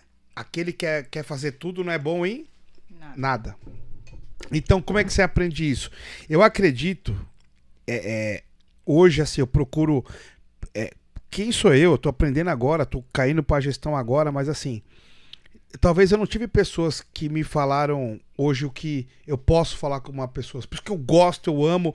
Eu achei aí de novo uma outra veia minha que é ser é, um gestor reconhecido de saúde, a área da saúde, uma pessoa referência na área da saúde e também na parte de gestão, que é onde que eu tô caindo. E eu queria ter, sim, pessoas que lá atrás me puxassem a orelha, que me avisassem. É aquilo, né? O que você não pode ficar na vida é aquele trauma que algumas pessoas têm. Hoje eu tenho 38 anos. Eu queria ter 20 anos e ter a cabeça que eu tenho hoje. Isso não existe. Uhum. Porque tudo serve de aprendizagem. Tudo, tudo serve de aprendizagem. Não, não tem como voltar o tempo. Por quê? Aquilo de ruim que aconteceu, aquilo de errado que aconteceu, serviu para a lição de hoje. É igual hoje, para qualquer coisa na vida, você é mais maduro, você sabe como fazer e você vai aprendendo. Então, assim, o maior ensinamento é a prática. É você abrir a porta de um comércio, seja uma portinha, seja uma lojinha de celular, seja uma banca de café. Eu, próximo à minha clínica, às vezes eu vou para lá 4 horas da manhã, eu na esquina, se eu passo, eu vejo uma senhorinha numa banquinha vendendo café e bolo. Eu olho para ela e falo: "Olha que empreendedora. Essa mulher é empreendedora. Eu, eu juro pra você, eu olho com satisfação, com carinho, com admiração. Eu falo, ali tá uma empreendedora. E ao mesmo tempo que vem um empresário na minha empresa, que hoje fatura 2, 3, 4 milhões, que eu tenho acesso a essas pessoas, eu olho ele da mesma forma. Ali tá um empreendedor. Ali tá alguém que arrisca, ali tá alguém que tem o um propósito muito bem definido, que é ajudar pessoas a ter sucesso, a sustentar famílias. Então, empreender para mim é isso. Eu às vezes é muito legal que assim, eu tô nos lugares assim na rua, vai, vou para São Paulo, vou para Mogi das Cruzes, por exemplo, eu começo a olhar os lugares, tipo assim, eu passo numa avenida, eu vejo um prédio espelhado, eu vejo algum lugar, eu começo a ficar imaginando, nossa, ali caberia uma clínica Gero. Eu começo a ficar viajando, eu começo a ficar analisando 24 ponto. horas, né? É 24 horas nisso. Não para, né? Não para. não Você já tem ideia de quantas vidas você já conseguiu transformar através da clínica? Olha, é, é difícil falar, né? É difícil falar, porque a gente tá 11 anos no mercado. Graças a Deus eu tenho case de sucesso. Eu tenho desde tratamentos de pessoas com obesidade que perderam mais de 50, 60 quilos sem cirurgia bariátrica. Inclusive tem alguns antes e depois no próprio Instagram da clínica. Mas eu vou além. Uh, como nós trabalhamos com saúde, eu tenho muitas pessoas com problemas de saúde graves, né? Com doenças crônicas, com hipertensão. A hipertensão é o seguinte, olha só que legal. Pessoa diagnosticada com hipertensão. Eu vou contar um aspecto do exercício relacionado à hipertensão. A hipertensão tem um mecanismo, o, o, exercício, que ele tem um efeito hipotensor, ou seja, contrário à hipertensão. Ele é hipotensor. O que, que é isso? Você fez, é sedentário. Você fez um treino hoje, um. Esse um treino vai servir de estímulo ao longo de 24 horas para tender a baixar a sua pressão arterial. Então, um indivíduos treino, é cientificamente comprovado. Isso é ciência. Como é que funciona? De novo, pessoa tem hipertensão, fez uma sessão de treinamento. Essa uma sessão de treinamento causou um estímulo hipotensor que a pressão dela ao longo das 24 horas tende a diminuir. Ela tem um efeito, um mecanismo de hipotensor. Por isso que ela deve refazer o treino, ela deve treinar mais vezes na semana. Então o exercício tem sim a sua característica hipotensora, hipotensiva para quem tem pressão arterial elevada. Nossa. Isso é um dos aspectos que o exercício faz. Mano. É a mesma coisa se eu falar o que faz subir mais a pressão: a esteira levinha ou a musculação? Chuta você. A esteira. Não. Não, a esteira é a mais perigosa, é isso aí. Porque que acontece? Porque... A pessoa fica 30 minutos ali, na mesma intensidade a pressão vai subindo aos poucos. O que, que, é o legal da musculação? Ela sobe rápido, porém ela desce. Devagar. Rápido. rápido. Desce rápido também? É, porque ela, são 10 repetições. A pressão sobe rápido, mas ela desce rápido. Qual que é o problema da esteira levinha aqui? É, mantém. Que você vai pra academia, ah, eu vou fazer esteira, porque esteira é levinha, eu vou ficar aqui fazendo levinho, fazendo caminhadinha. Então é, é meia hora, ó. A Lento. pressão vai subindo. A pressão vai subindo. Meia hora, 30 minutos na esteira a pressão vai subindo. A o exercício aeróbico, o cardio respiratório, para esse grupo, para esse caso específico, seria muito mais arriscado. Musculação, a pressão sobe rápido, mas ela desce rápido. Cara, é, pra você ver que como legal, que é, é, é para você ver até quem nos, nos acompanha, nos assiste aí, como é interessante e valioso você procurar um profissional. Por quê? Às vezes a gente está passando por algum problema de saúde que ele é tão fácil de ser ajustado como o Gero acabou de explicar, com a medicina preventiva, sabe? Essa informação não chega para todo mundo. E tem pessoas que têm condição de ter essa informação, de procurar um profissional e às vezes não vai, sabe? Então é muito é muito interessante um dado que você fala, meu, quando que você vai você vai achar, ah, vou para esteira. Ah, não. Ficar lá. É porque eu sou hipertenso, então eu vou pra esteira que é mais na manhinha. E, e ele tá piorando Talvez a saúde tá dele. Piorando. Piorando não. Talvez. Assim, é, não, ele tá prejudicando. É, eu sei que a gente tava falando de gestão, mas caiu de é, novo. É, caiu de novo no motor. Não tem como, caiu de novo. É a essência, gente. É a essência dele, não tem como fugir. É. Nossa, cara. É, são os mitos que tem, né? Então, a, a hipertensão é a mesma coisa. Se eu pegar o diabético, né? a- o exercício tem uma capacidade, tem uma característica muito peculiar e importante que é o quê? O exercício, a musculação, por exemplo, faz com que você libere a relação do GLUT4, que melhora a captação de insulina. Ou seja, a pessoa que é diabética, ela tem obrigação e o benefício de fazer musculação, que a ideia é usar menos insulina. E por aí vai. Então, assim, um outro dado importante é o seguinte: vou te dar um exemplo. Pessoa sedentária está com todos ou a maioria dos, dos marcadores laboratoriais importantes alterados. Então a pessoa está lá obesa, com sobrepeso, fez o check-up, saiu os resultados hoje. O que, que eu vou te convido a fazer? Se você treinar 30 dias, fazer a atividade física programada, estruturada, por exemplo, a musculação, e refazer esse check-up novamente dos mesmos exames, esses exames já vão ter resultados significativos de melhora. Você às vezes não perdeu peso, você não perdeu nada em questão de emagrecimento, só que em questão da sua saúde melhorou. Entendeu? Você fez o check-up, exames alterados, fez um mês de atividade física, repete os exames, a sua, a sua relação de saúde melhorou. Emagrecimento é outra coisa, fica um pouquinho para frente a longo prazo, mas eu tô falando de saúde, não de emagrecimento. Então, para esse grupo que resolveu fazer, iniciar uma atividade física, pode repetir o check-up com os exames dela, a condição de saúde desse indivíduo já, Já vai ter melhorou. melhorado. É assim que funciona. Caramba. Deixa eu perguntar uma aqui, Gero. Ó, Vai cair pra gestão ou pra saúde? pra saúde. Depois a gente volta pra gestão. Bom, é, vamos. Gero, é. Eu sou desde novinho músico, tocando bateria. E aí os anos vai passando, sabe? Você vai tocando frio, chega lá, fica tocando frio, não se aquece, né? Aí desenvolver, desenvolvi bursite nos dois ombros. E eu gosto, tipo, de fazer musculação, mas teve um tempo que, que eu não conseguia mais fazer exercício pra cima desse esse movimento, né? A bursite tem cura ou você pode minimizar, Vamos lá. minimizar? Tudo que me termina com it, uma bursite, uma tendinite, é uma inflamação. Vamos lá. Eu tenho um músculo, eu tenho um importante aí, que é o manguito rotador. Ele está inflamado. O que que acontece? É, na verdade, o aquecimento que você está fazendo, que você falou, ele não vai servir para nada. O que está acontecendo aí? O seu manguito rotador, ele tá fraco. Eu, eu preciso fortalecer ele em pelo menos oito semanas. Se você seguir um programa, um planejamento de oito semanas, fortalecendo o manguito retador, essa dor tende a, aumentar, a- a diminuir. Você perguntou pra mim, tem cura? Tem. É fazer sempre musculação, é fazer sempre fortalecimento. Quer dizer então que você tá me dizendo, Gero, que se eu parar de fazer musculação, a dor volta? Volta você vai ter que fazer a vida toda. Quer diminuir a dor? Fortaleça. Olha só para você ver. Os mecanismos de ação em relação a ganho de força, ele a partir do momento que você tem 3 a 4 semanas que você para, você já perde. Você perde em torno de 50% quando você para de 3 a 4 semanas da força que você adquiriu de fortalecimento para esse músculo do ombro, que é o maguito rotador.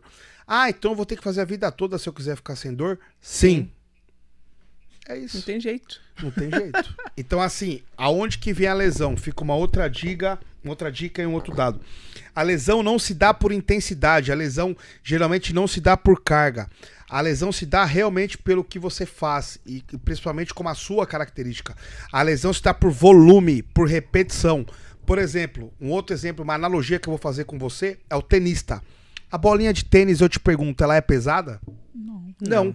Quantas. Os, os ombros dos tenistas é tudo estourado. Eu te pergunto: quantas repetições o tenista faz no treino e no jogo? LER, lesão por esforço repetitivo. O que dá lesão não é carga. O que dá lesão é volume. Vou te dar um outro exemplo. Estudos comparativos metala- meta-análise lo- longitudinais. Atletas de basismo, de powerlifting, atletas de levantamento de peso. Lembra? Ele é o contrário. Ele levanta muita carga com menos repetições. Comparado a atletas do endurance, atletas que fazem, que fazem esforços repetitivos. Onde está o maior box? Onde está o maior nível de lesão? Que a galera fala: "Nossa, o cara tá com aquele pesão. Olha o tamanho daquelas anilhas, aquele pesão, ele vai se machucar". A lesão tá em quem pega menos peso. Ô, louco! Por causa do número de repetições. A lesão tá em quem corre em quilômetros é, é, que não é preparado para isso e não faz musculação. O cara corre 20, 30, 40, 50 quilômetros por dia. Ele não faz musculação, ele vai quebrar. O que que acontece? Quando eu piso no solo, quando eu corro, eu tenho uma ação. Quando eu tenho uma ação, eu tenho uma reação. Quem é que absorve o impacto do seu pé quando você está correndo? Tendões, músculos e ligamentos. É eles que sustentam, é eles que resolvem essa absorção de energia. Se o maratonista, se a pessoa que tem o hobby de correr não fazer musculação, ela vai quebrar. Ela vai jogar a responsabilidade pro tendão e ligamento pro músculo, que não está fortalecido. Um outro mito, outro dado, uma outra mentira. Tênis não absorve impacto. Tênis distribui pressão. Então não interessa o tênis que você usa. Quem vai absorver pressão é o seu músculo, seu tendão e seu ligamento forte. É assim que funciona. Então já sabe, né? Quem tem aí inflamações tem que treinar. Tem que treinar de qualquer jeito, é, gente. Tem que fazer Por isso que eu tenho que musculação. voltar a treinar, viu, Juliana? É. E pesado ainda, E viu? pesado. Nada de pesado. eh, aquelas anilhinhas lá de, de 10. Isso também, como você falou que é todos os hits, isso- isso também serve pra quem tem tendinite? Treino também? Musculação? Será? É que assim, a tendinite são inflamações no tendão. O que a gente tem que analisar é o processo. Se você tá com tendinite, já tá estralado a inflamação. Ela já tá crônica. Eu preciso entrar com um processo para tirar essa inflamação crônica e aí sim vir com fortalecimento. Eu preciso de um- um diagnóstico, eu preciso fazer uma triagem para daí ver o que eu vou usar. Eu entro com remédio, em primeira instância, para tirar essa dor, e aí eu vou recorrer ao fisioterapeuta para ver o que aconteceu, mas assim, eu tirando essa dor, saindo desse perfil crônico, aí eu consigo analisar o, o processo, mas o processo é bem parecido. Porque assim, se ela já tá crônica, já foi. Você tá com a dor instalada ali, a gente tem que fazer um processo de tirar essa dor, tirar essa inflamação. O que vai depender da magnitude e o grau de- dessa lesão. Entendi, entendi. Demais. Agora voltando pra gestão, né? É, vamos Vou voltar. voltar para o Jairo. Ja, Gero. Gero empreendedor. É. Pra galera que tá assistindo você, você, aos jovens, né? Que querem empreender, que querem abrir a sua empresa. é, qual que é a dica que você dá pra, esse, pra essa galera aí? Cara, a primeira dica é fé em Deus. Porque lembra, tem um versículo na Bíblia que fala: "Pra Deus nada é impossível". Eu olho alguns cases, olho até o meu, eu falo: "Cara, se eu conseguir, que sou um manezinho que vim de baixo, qualquer um consegue". Então assim, qual que fica aí a, a- vai pro pau, vai pra cima. Sangue no olho. Missão dada é missão cumprida. Não tenha medo. Empreenda. É o que eu gosto de falar. Uma das maiores coisas que tem que ter na, na- no empreendedorismo é a coragem. Não é o medo de perder. Vai acontecer, vai quebrar. Não tem problema. Vou errar, não tem problema. Arrisque. Então começa a se autoanalisar, ver o que você gosta realmente. Tudo tem que fazer, na verdade, o, o, o que, que eu vi. Eu posso falar isso, cara, como testemunho. Como eu sempre trabalhei com exercício, atividade física, emagrecimento, saúde, etc., eu não pensava no dinheiro. Eu ia fazendo. Estudando, fazendo. E você vê que realmente, quando o propósito está muito bem definido, o dinheiro ele é consequência. O dinheiro. Não vá primariamente pensando só no dinheiro. Eu vou fazer porque a margem, eu vou ganhar X e vou ganhar Y. Não. Ache o seu insight. Ache aquilo que é a sua vocação. Aquilo que é o seu propósito. Tenha um encontro com Deus, peça uma direção e vai pra cima. Você gosta de carro? Começa a mexer com carro. Você gosta de flor? Começa a mexer com flor. Você gosta de de beleza? Come... E vai pra cima. Faça o que ama, porque não tem preço. Eu, é muito legal que assim, eu chego na minha empresa cedo, às vezes eu vou pra lá 4 horas da manhã. É a mesma sensação. A gente vai fazer 11, 12 anos que tá lá, né? É a mesma sensação todo dia, a mesma. É o tesão de estar lá, é ver tudo aquilo funcionando, é ver os pacientes, é ver aquilo aberto. E eu não sinto relação de horas. Eu tô lá 12 horas lá dentro, 16 horas lá dentro. É a paixão, é o amor pelo que se faz. É eu ver vidas, é eu ver casais, eu ver homens melhorando o libido, melhorando a qualidade do sono, melhorando a sua vida, se restaurando de um processo, por exemplo, como Covid. É ele falando que o desempenho dele como empresário tá melhorando. Isso não tem preço. E, e eu acho que um dos maiores defeitos, os maiores problemas que nós seres humanos te, temos é a falta de paciência. Ninguém começou grande. Ninguém. Você pega histórias de grandes empresas, você vê que toda empresa começou pequena. Toda. Eu mesmo trabalho muito isso dentro de mim. Logo, rápido. E aí tem uma frase que eu aprendi com um amigo meu assim: uma empresa tem que ser forte, não grande. Ela tem que ser forte. O que, que é forte? É uma empresa com fluxo de caixa. Hoje a maioria das empresas quebram, eu já passei por isso, né? É o fluxo de caixa. O fluxo de caixa é o fator número um de, de problemas é, futuros com a empresa. A empresa que não tem fluxo de caixa, ela, ela pena, ela sofre. O começo de uma empresa é muito dolorido. Aí você pega métodos, por exemplo, como o próprio método Adis, né, que diz, você pega ali a fase da infância, de o começo de uma empresa, os primeiros dois anos, você tem que trabalhar sábado domingo, você tem que tem problemas com fluxo de caixa, problemas organizacionais, problemas de processos, até você ir caminhando, resolvendo as coisas, ir melhorando, você ir para um outro nível, um nível né, que, que você vai subindo até chegar uma adolescência, uma plenitude como empresa saudável, mas você vê que o processo ele acontece ele vai errar, não vai ter medo, você depende de pessoas, mas foi o que eu falei. Olhe tudo isso com muito amor. Acredite no ser humano, treine, crie processos. Hoje está na era também da digitalização, da automatização. Você tem que caminhar junto. Um dos maiores erros, eu acredito que de empresa, vou te dar um exemplo da Kodak.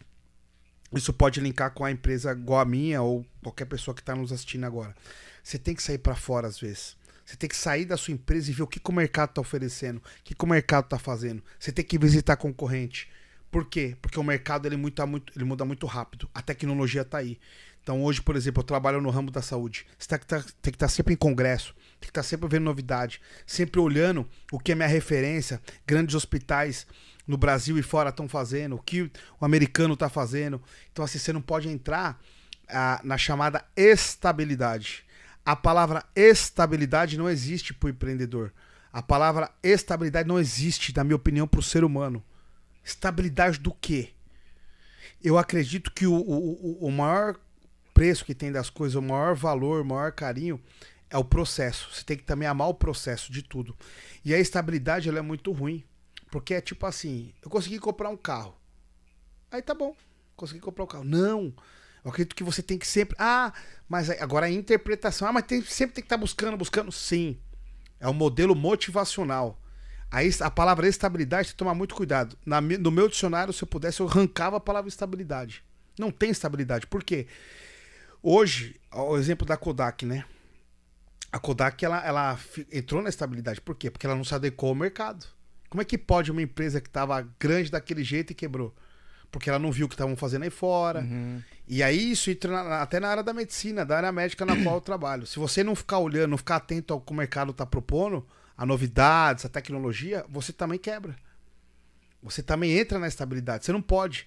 Tá tudo bem, tá tudo certo, começando a prosperar, a empresa tá ficando saudável. Não. É o tempo todo.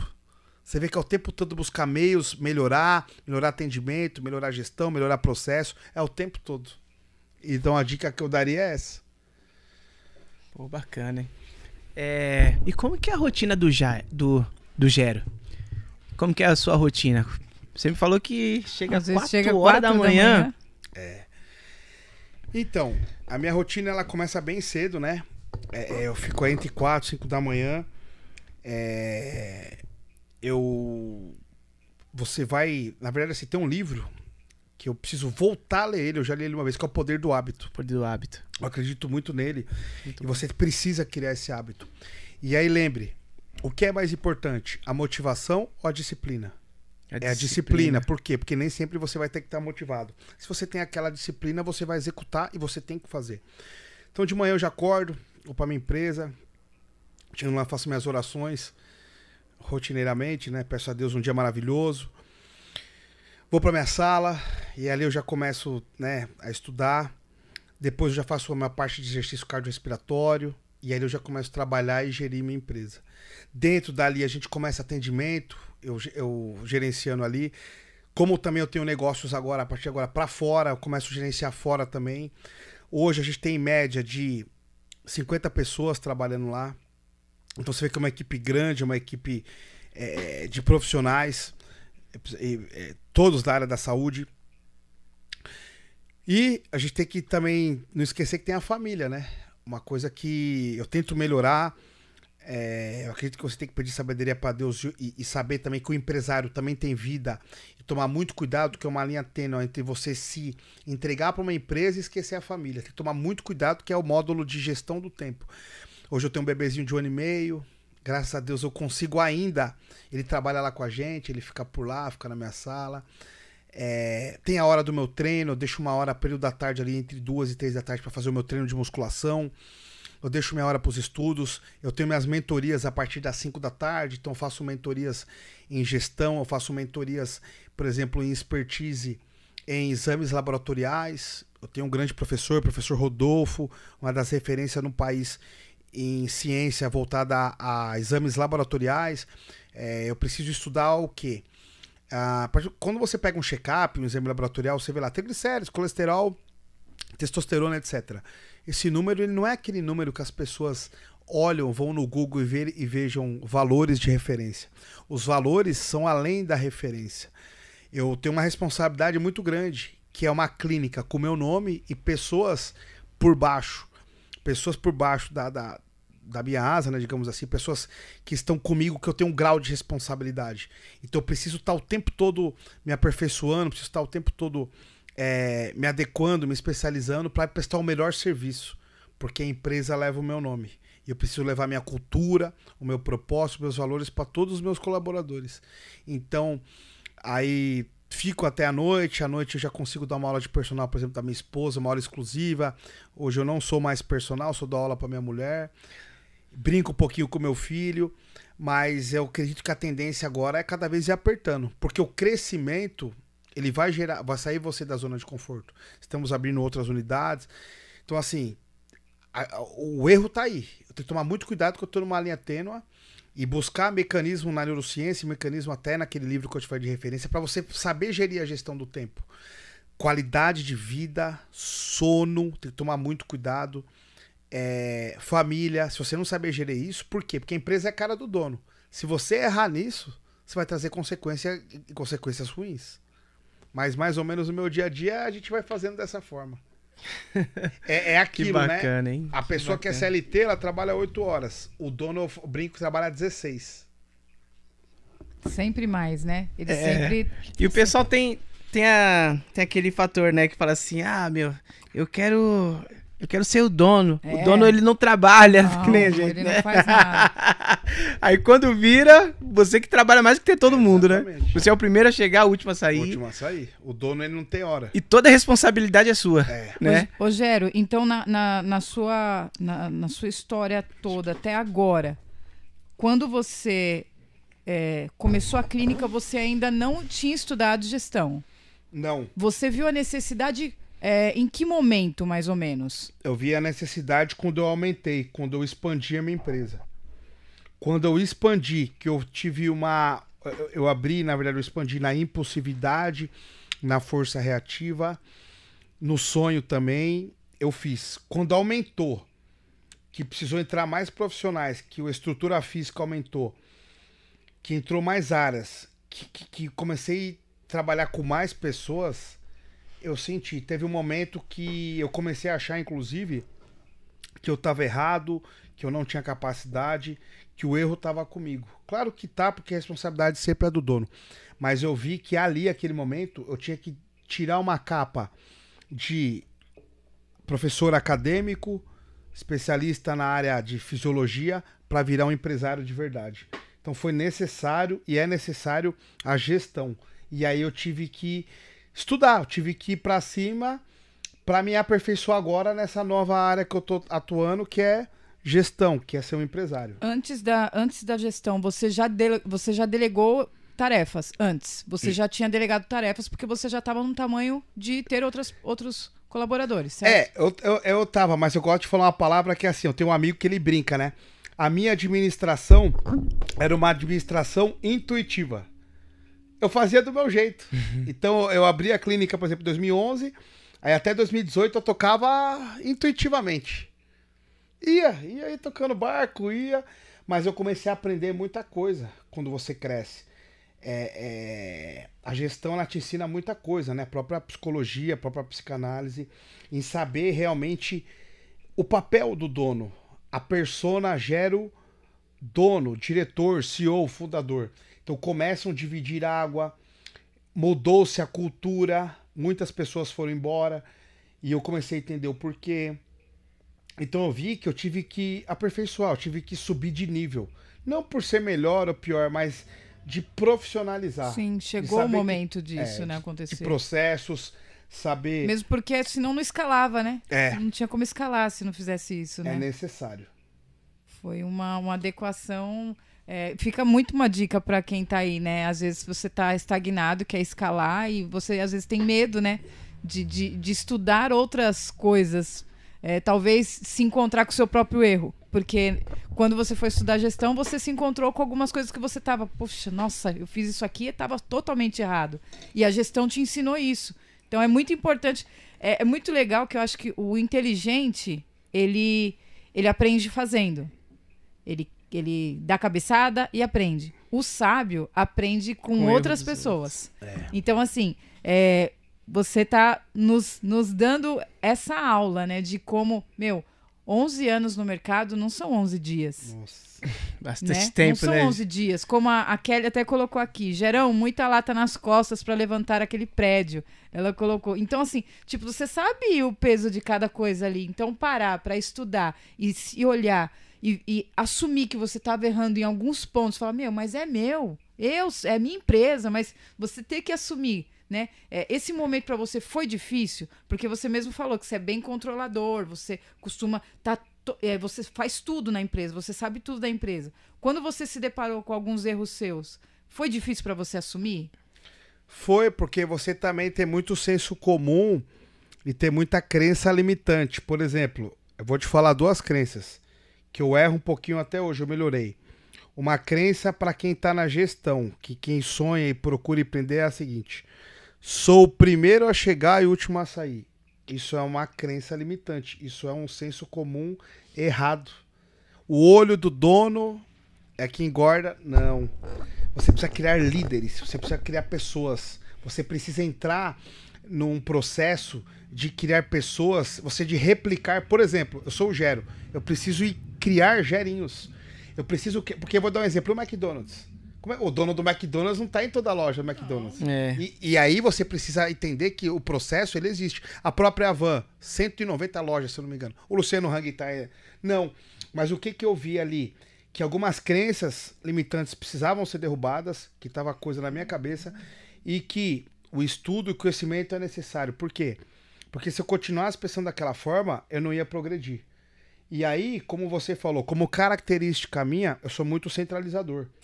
Então eu aprendi a delegar mais. Para quem é centralizador, é muito difícil delegar. Uhum. Então, um exemplo, às vezes eu tenho trabalho na minha empresa até hoje que eu posso, que eu devo, tenho obrigação de pedir para outras pessoas, mas eu ainda vou lá e coloco a mão. Mas isso é uma coisa que você vai vindo aos poucos, é. tirando. Porque a partir do momento que você cresce, você mesmo como diretor, como empresário, você é obrigado a sair dessa zona de conforto. A falar assim, se eu não fizer isso, não vai dar. Então hoje eu tenho líderes, eu tenho pessoas, eu tenho futuros é, é, colaboradores que podem ser sócios, a, a, criação de líderes, por quê? Porque se a empresa cresce, o dono tem que crescer junto, porque entra naquilo. A empresa, isso sim, a empresa sim é a cara do dono. Se você não estiver preparado, sua empresa não vai estar preparada. É, é uma lição grande para nós, né? Gero, quem, quem que você acha, é, quem é a sua referência de, do maior empresário, assim, que você se espelha? Cara, o Luciano Hang e o Trump. Eu gosto muito do modelo Trump. Eu tô falando do modelo em questão. É... Cara, eu não tô aqui para falar da pessoa do Trump, mas do modelo. Agora eu vou te dar um exemplo. Até eu sei que pode até que seja que saia um pouquinho fora da da né, da gestão. Lembra que o Trump ele conseguiu fazer uma união com a Coreia do Norte. Cara, aquilo ali para mim tem gestão pura. De um cara, das pessoas acharem que aquele cara ia trazer a guerra e o cara trouxe a paz. De um cara que já tinha um legado do pai, que começou com obras, Com começou obras. com construção e ele Levantou Nova York, né? Não foi? levantou, no- foi... ele, ele pegou o patrimônio do pai e ele mil vezes mais. Destruiu, destruiu. Então, assim, é, e eu tenho outras histórias. Tem um seriado dele na Netflix também. É, eu assisti, a gente assistiu. Tem o livro dele. E o aqui no Brasil, o Luciano Hang. Luciano Hang. Cara, Bacana. são pessoas que eu admiro, né? Você tem vários aí que eu acompanho. Mas esses dois eu, eu, eu acho muito legal. Pô, bacana, meu. É. Também gosto muito deles. Eu, quando assisti o, o Trump lá, né? Porque você fica lá, ah, o Trump é, é um cavalo, mas, meu, o que, Ele é que o cara gestor. fez? Não, ele é gestor demais. Ele é uma gestor. Meu Deus do incrível. céu. Ele é cara. gestor. É uma história Levantou, incrível. é, é, Acho que Las Vegas também, né? Que ele fez lá o negócio de Trump boxe e Tower. colocou, né? Colocou boxe dentro do hotel, cara. E Tyson, Mike Tyson, todo mundo lutando lá, cara. E Meu, demais. é, Levantou. o, o Gero falou de duas pessoas que são totalmente all-in, né? Eles são all-in, eles são agressivão. Sim, tem que ser. Tem que ser. Esse é o, esse é o modelo de negócio que mais dá certo para o empreendedor nos dias de hoje. Ainda mais no Brasil. Eu sei que você tá aqui, em breve, quem sabe uma Geroclínicas fora do Brasil, mas você tem conheci você com certeza tem conhecimento de como que é gestões lá fora. O que, que você acha de tão dificultoso ser empresário aqui na sua área aqui no Brasil? Ah, são as leis. O governo melhorou muito. Melhorou muito. Não tô aqui pra falar de política, mas é, depois que o PT saiu, melhorou muito. Porque ah, o governo ele precisa pensar no empresário. Existe um mito, existe uma crença. O empresário é o que gera emprego.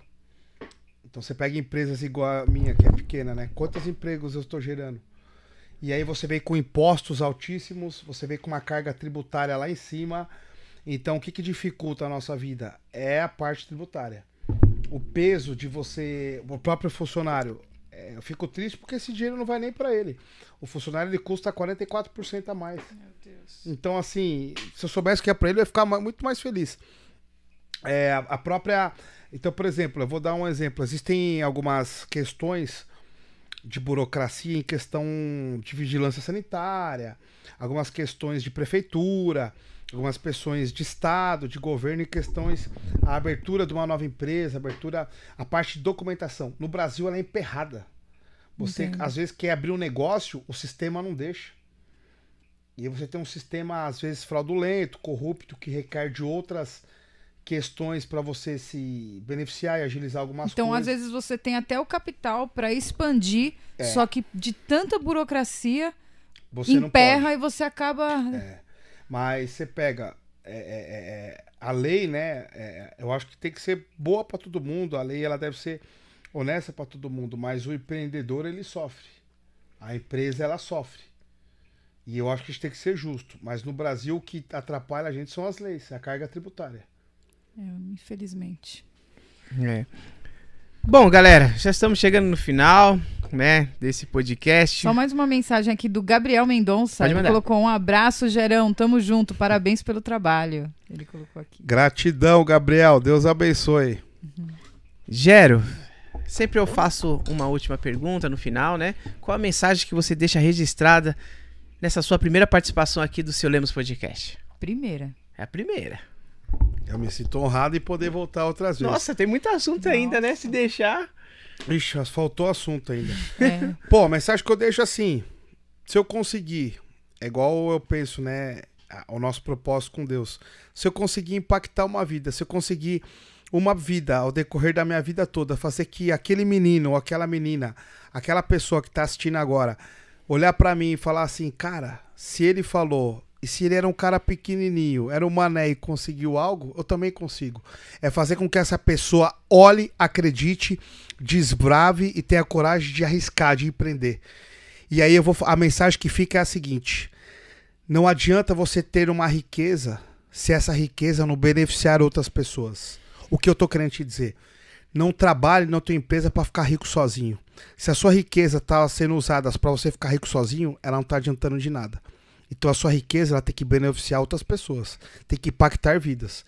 Então o que fica de que qualquer um, Eu gosto muito do Ayrton Senna, porque o que, que ele falava? O Ayrton Senna ele não corria por dinheiro, ele corria por propósito. O que, que ele falava? Aquela frase dele, aquela entrevista dele pra mim foi demais. Seja quem você for, nível social não interessa. Se você quiser, com muita fé em Deus, você chega lá. Então essa é a mensagem que ficaria aí no dia de hoje. Sem mais um momento. Que papo gostoso, cara. Nossa, Poxa. Demais, demais. Gero, muito obrigado. Galera, vocês que assistiram até agora, quero agradecer a todo mundo. Lembrando, gente, se inscreva no canal que pra gente, né, Chegar alcançar mais pessoas também. a maior número de pessoas, Não, né? uma pessoal? live dessa ela tem Uma que live dessa é rica, gente. cara. É. Só os cortes Aula. aqui, ó. Só os É cortes. aula, a gente é vai fazer os cortes aí, cara. Só nos cortes você vai Não, deixar público aqui, deixar público aqui, Gera, é uma honra pra gente ter alguém como você aqui. Imagina, louco. Disponibilizar honra é o seu tempo pra estar aqui com a Ah. gente, dividindo o seu conhecimento. Imagina, a Muito honra é minha. obrigada. Vocês abriram a porta da casa de vocês pra eu estar aqui. Obrigada mesmo, obrigada. É isso aí, galera. Muito obrigado, Juliana Cavalcante. Obrigada, foi que Deus demais. abençoe, gente. Só Jesus pode, viu, gente? É Tchau. Isso, e é só Tchau. o começo. Tchau.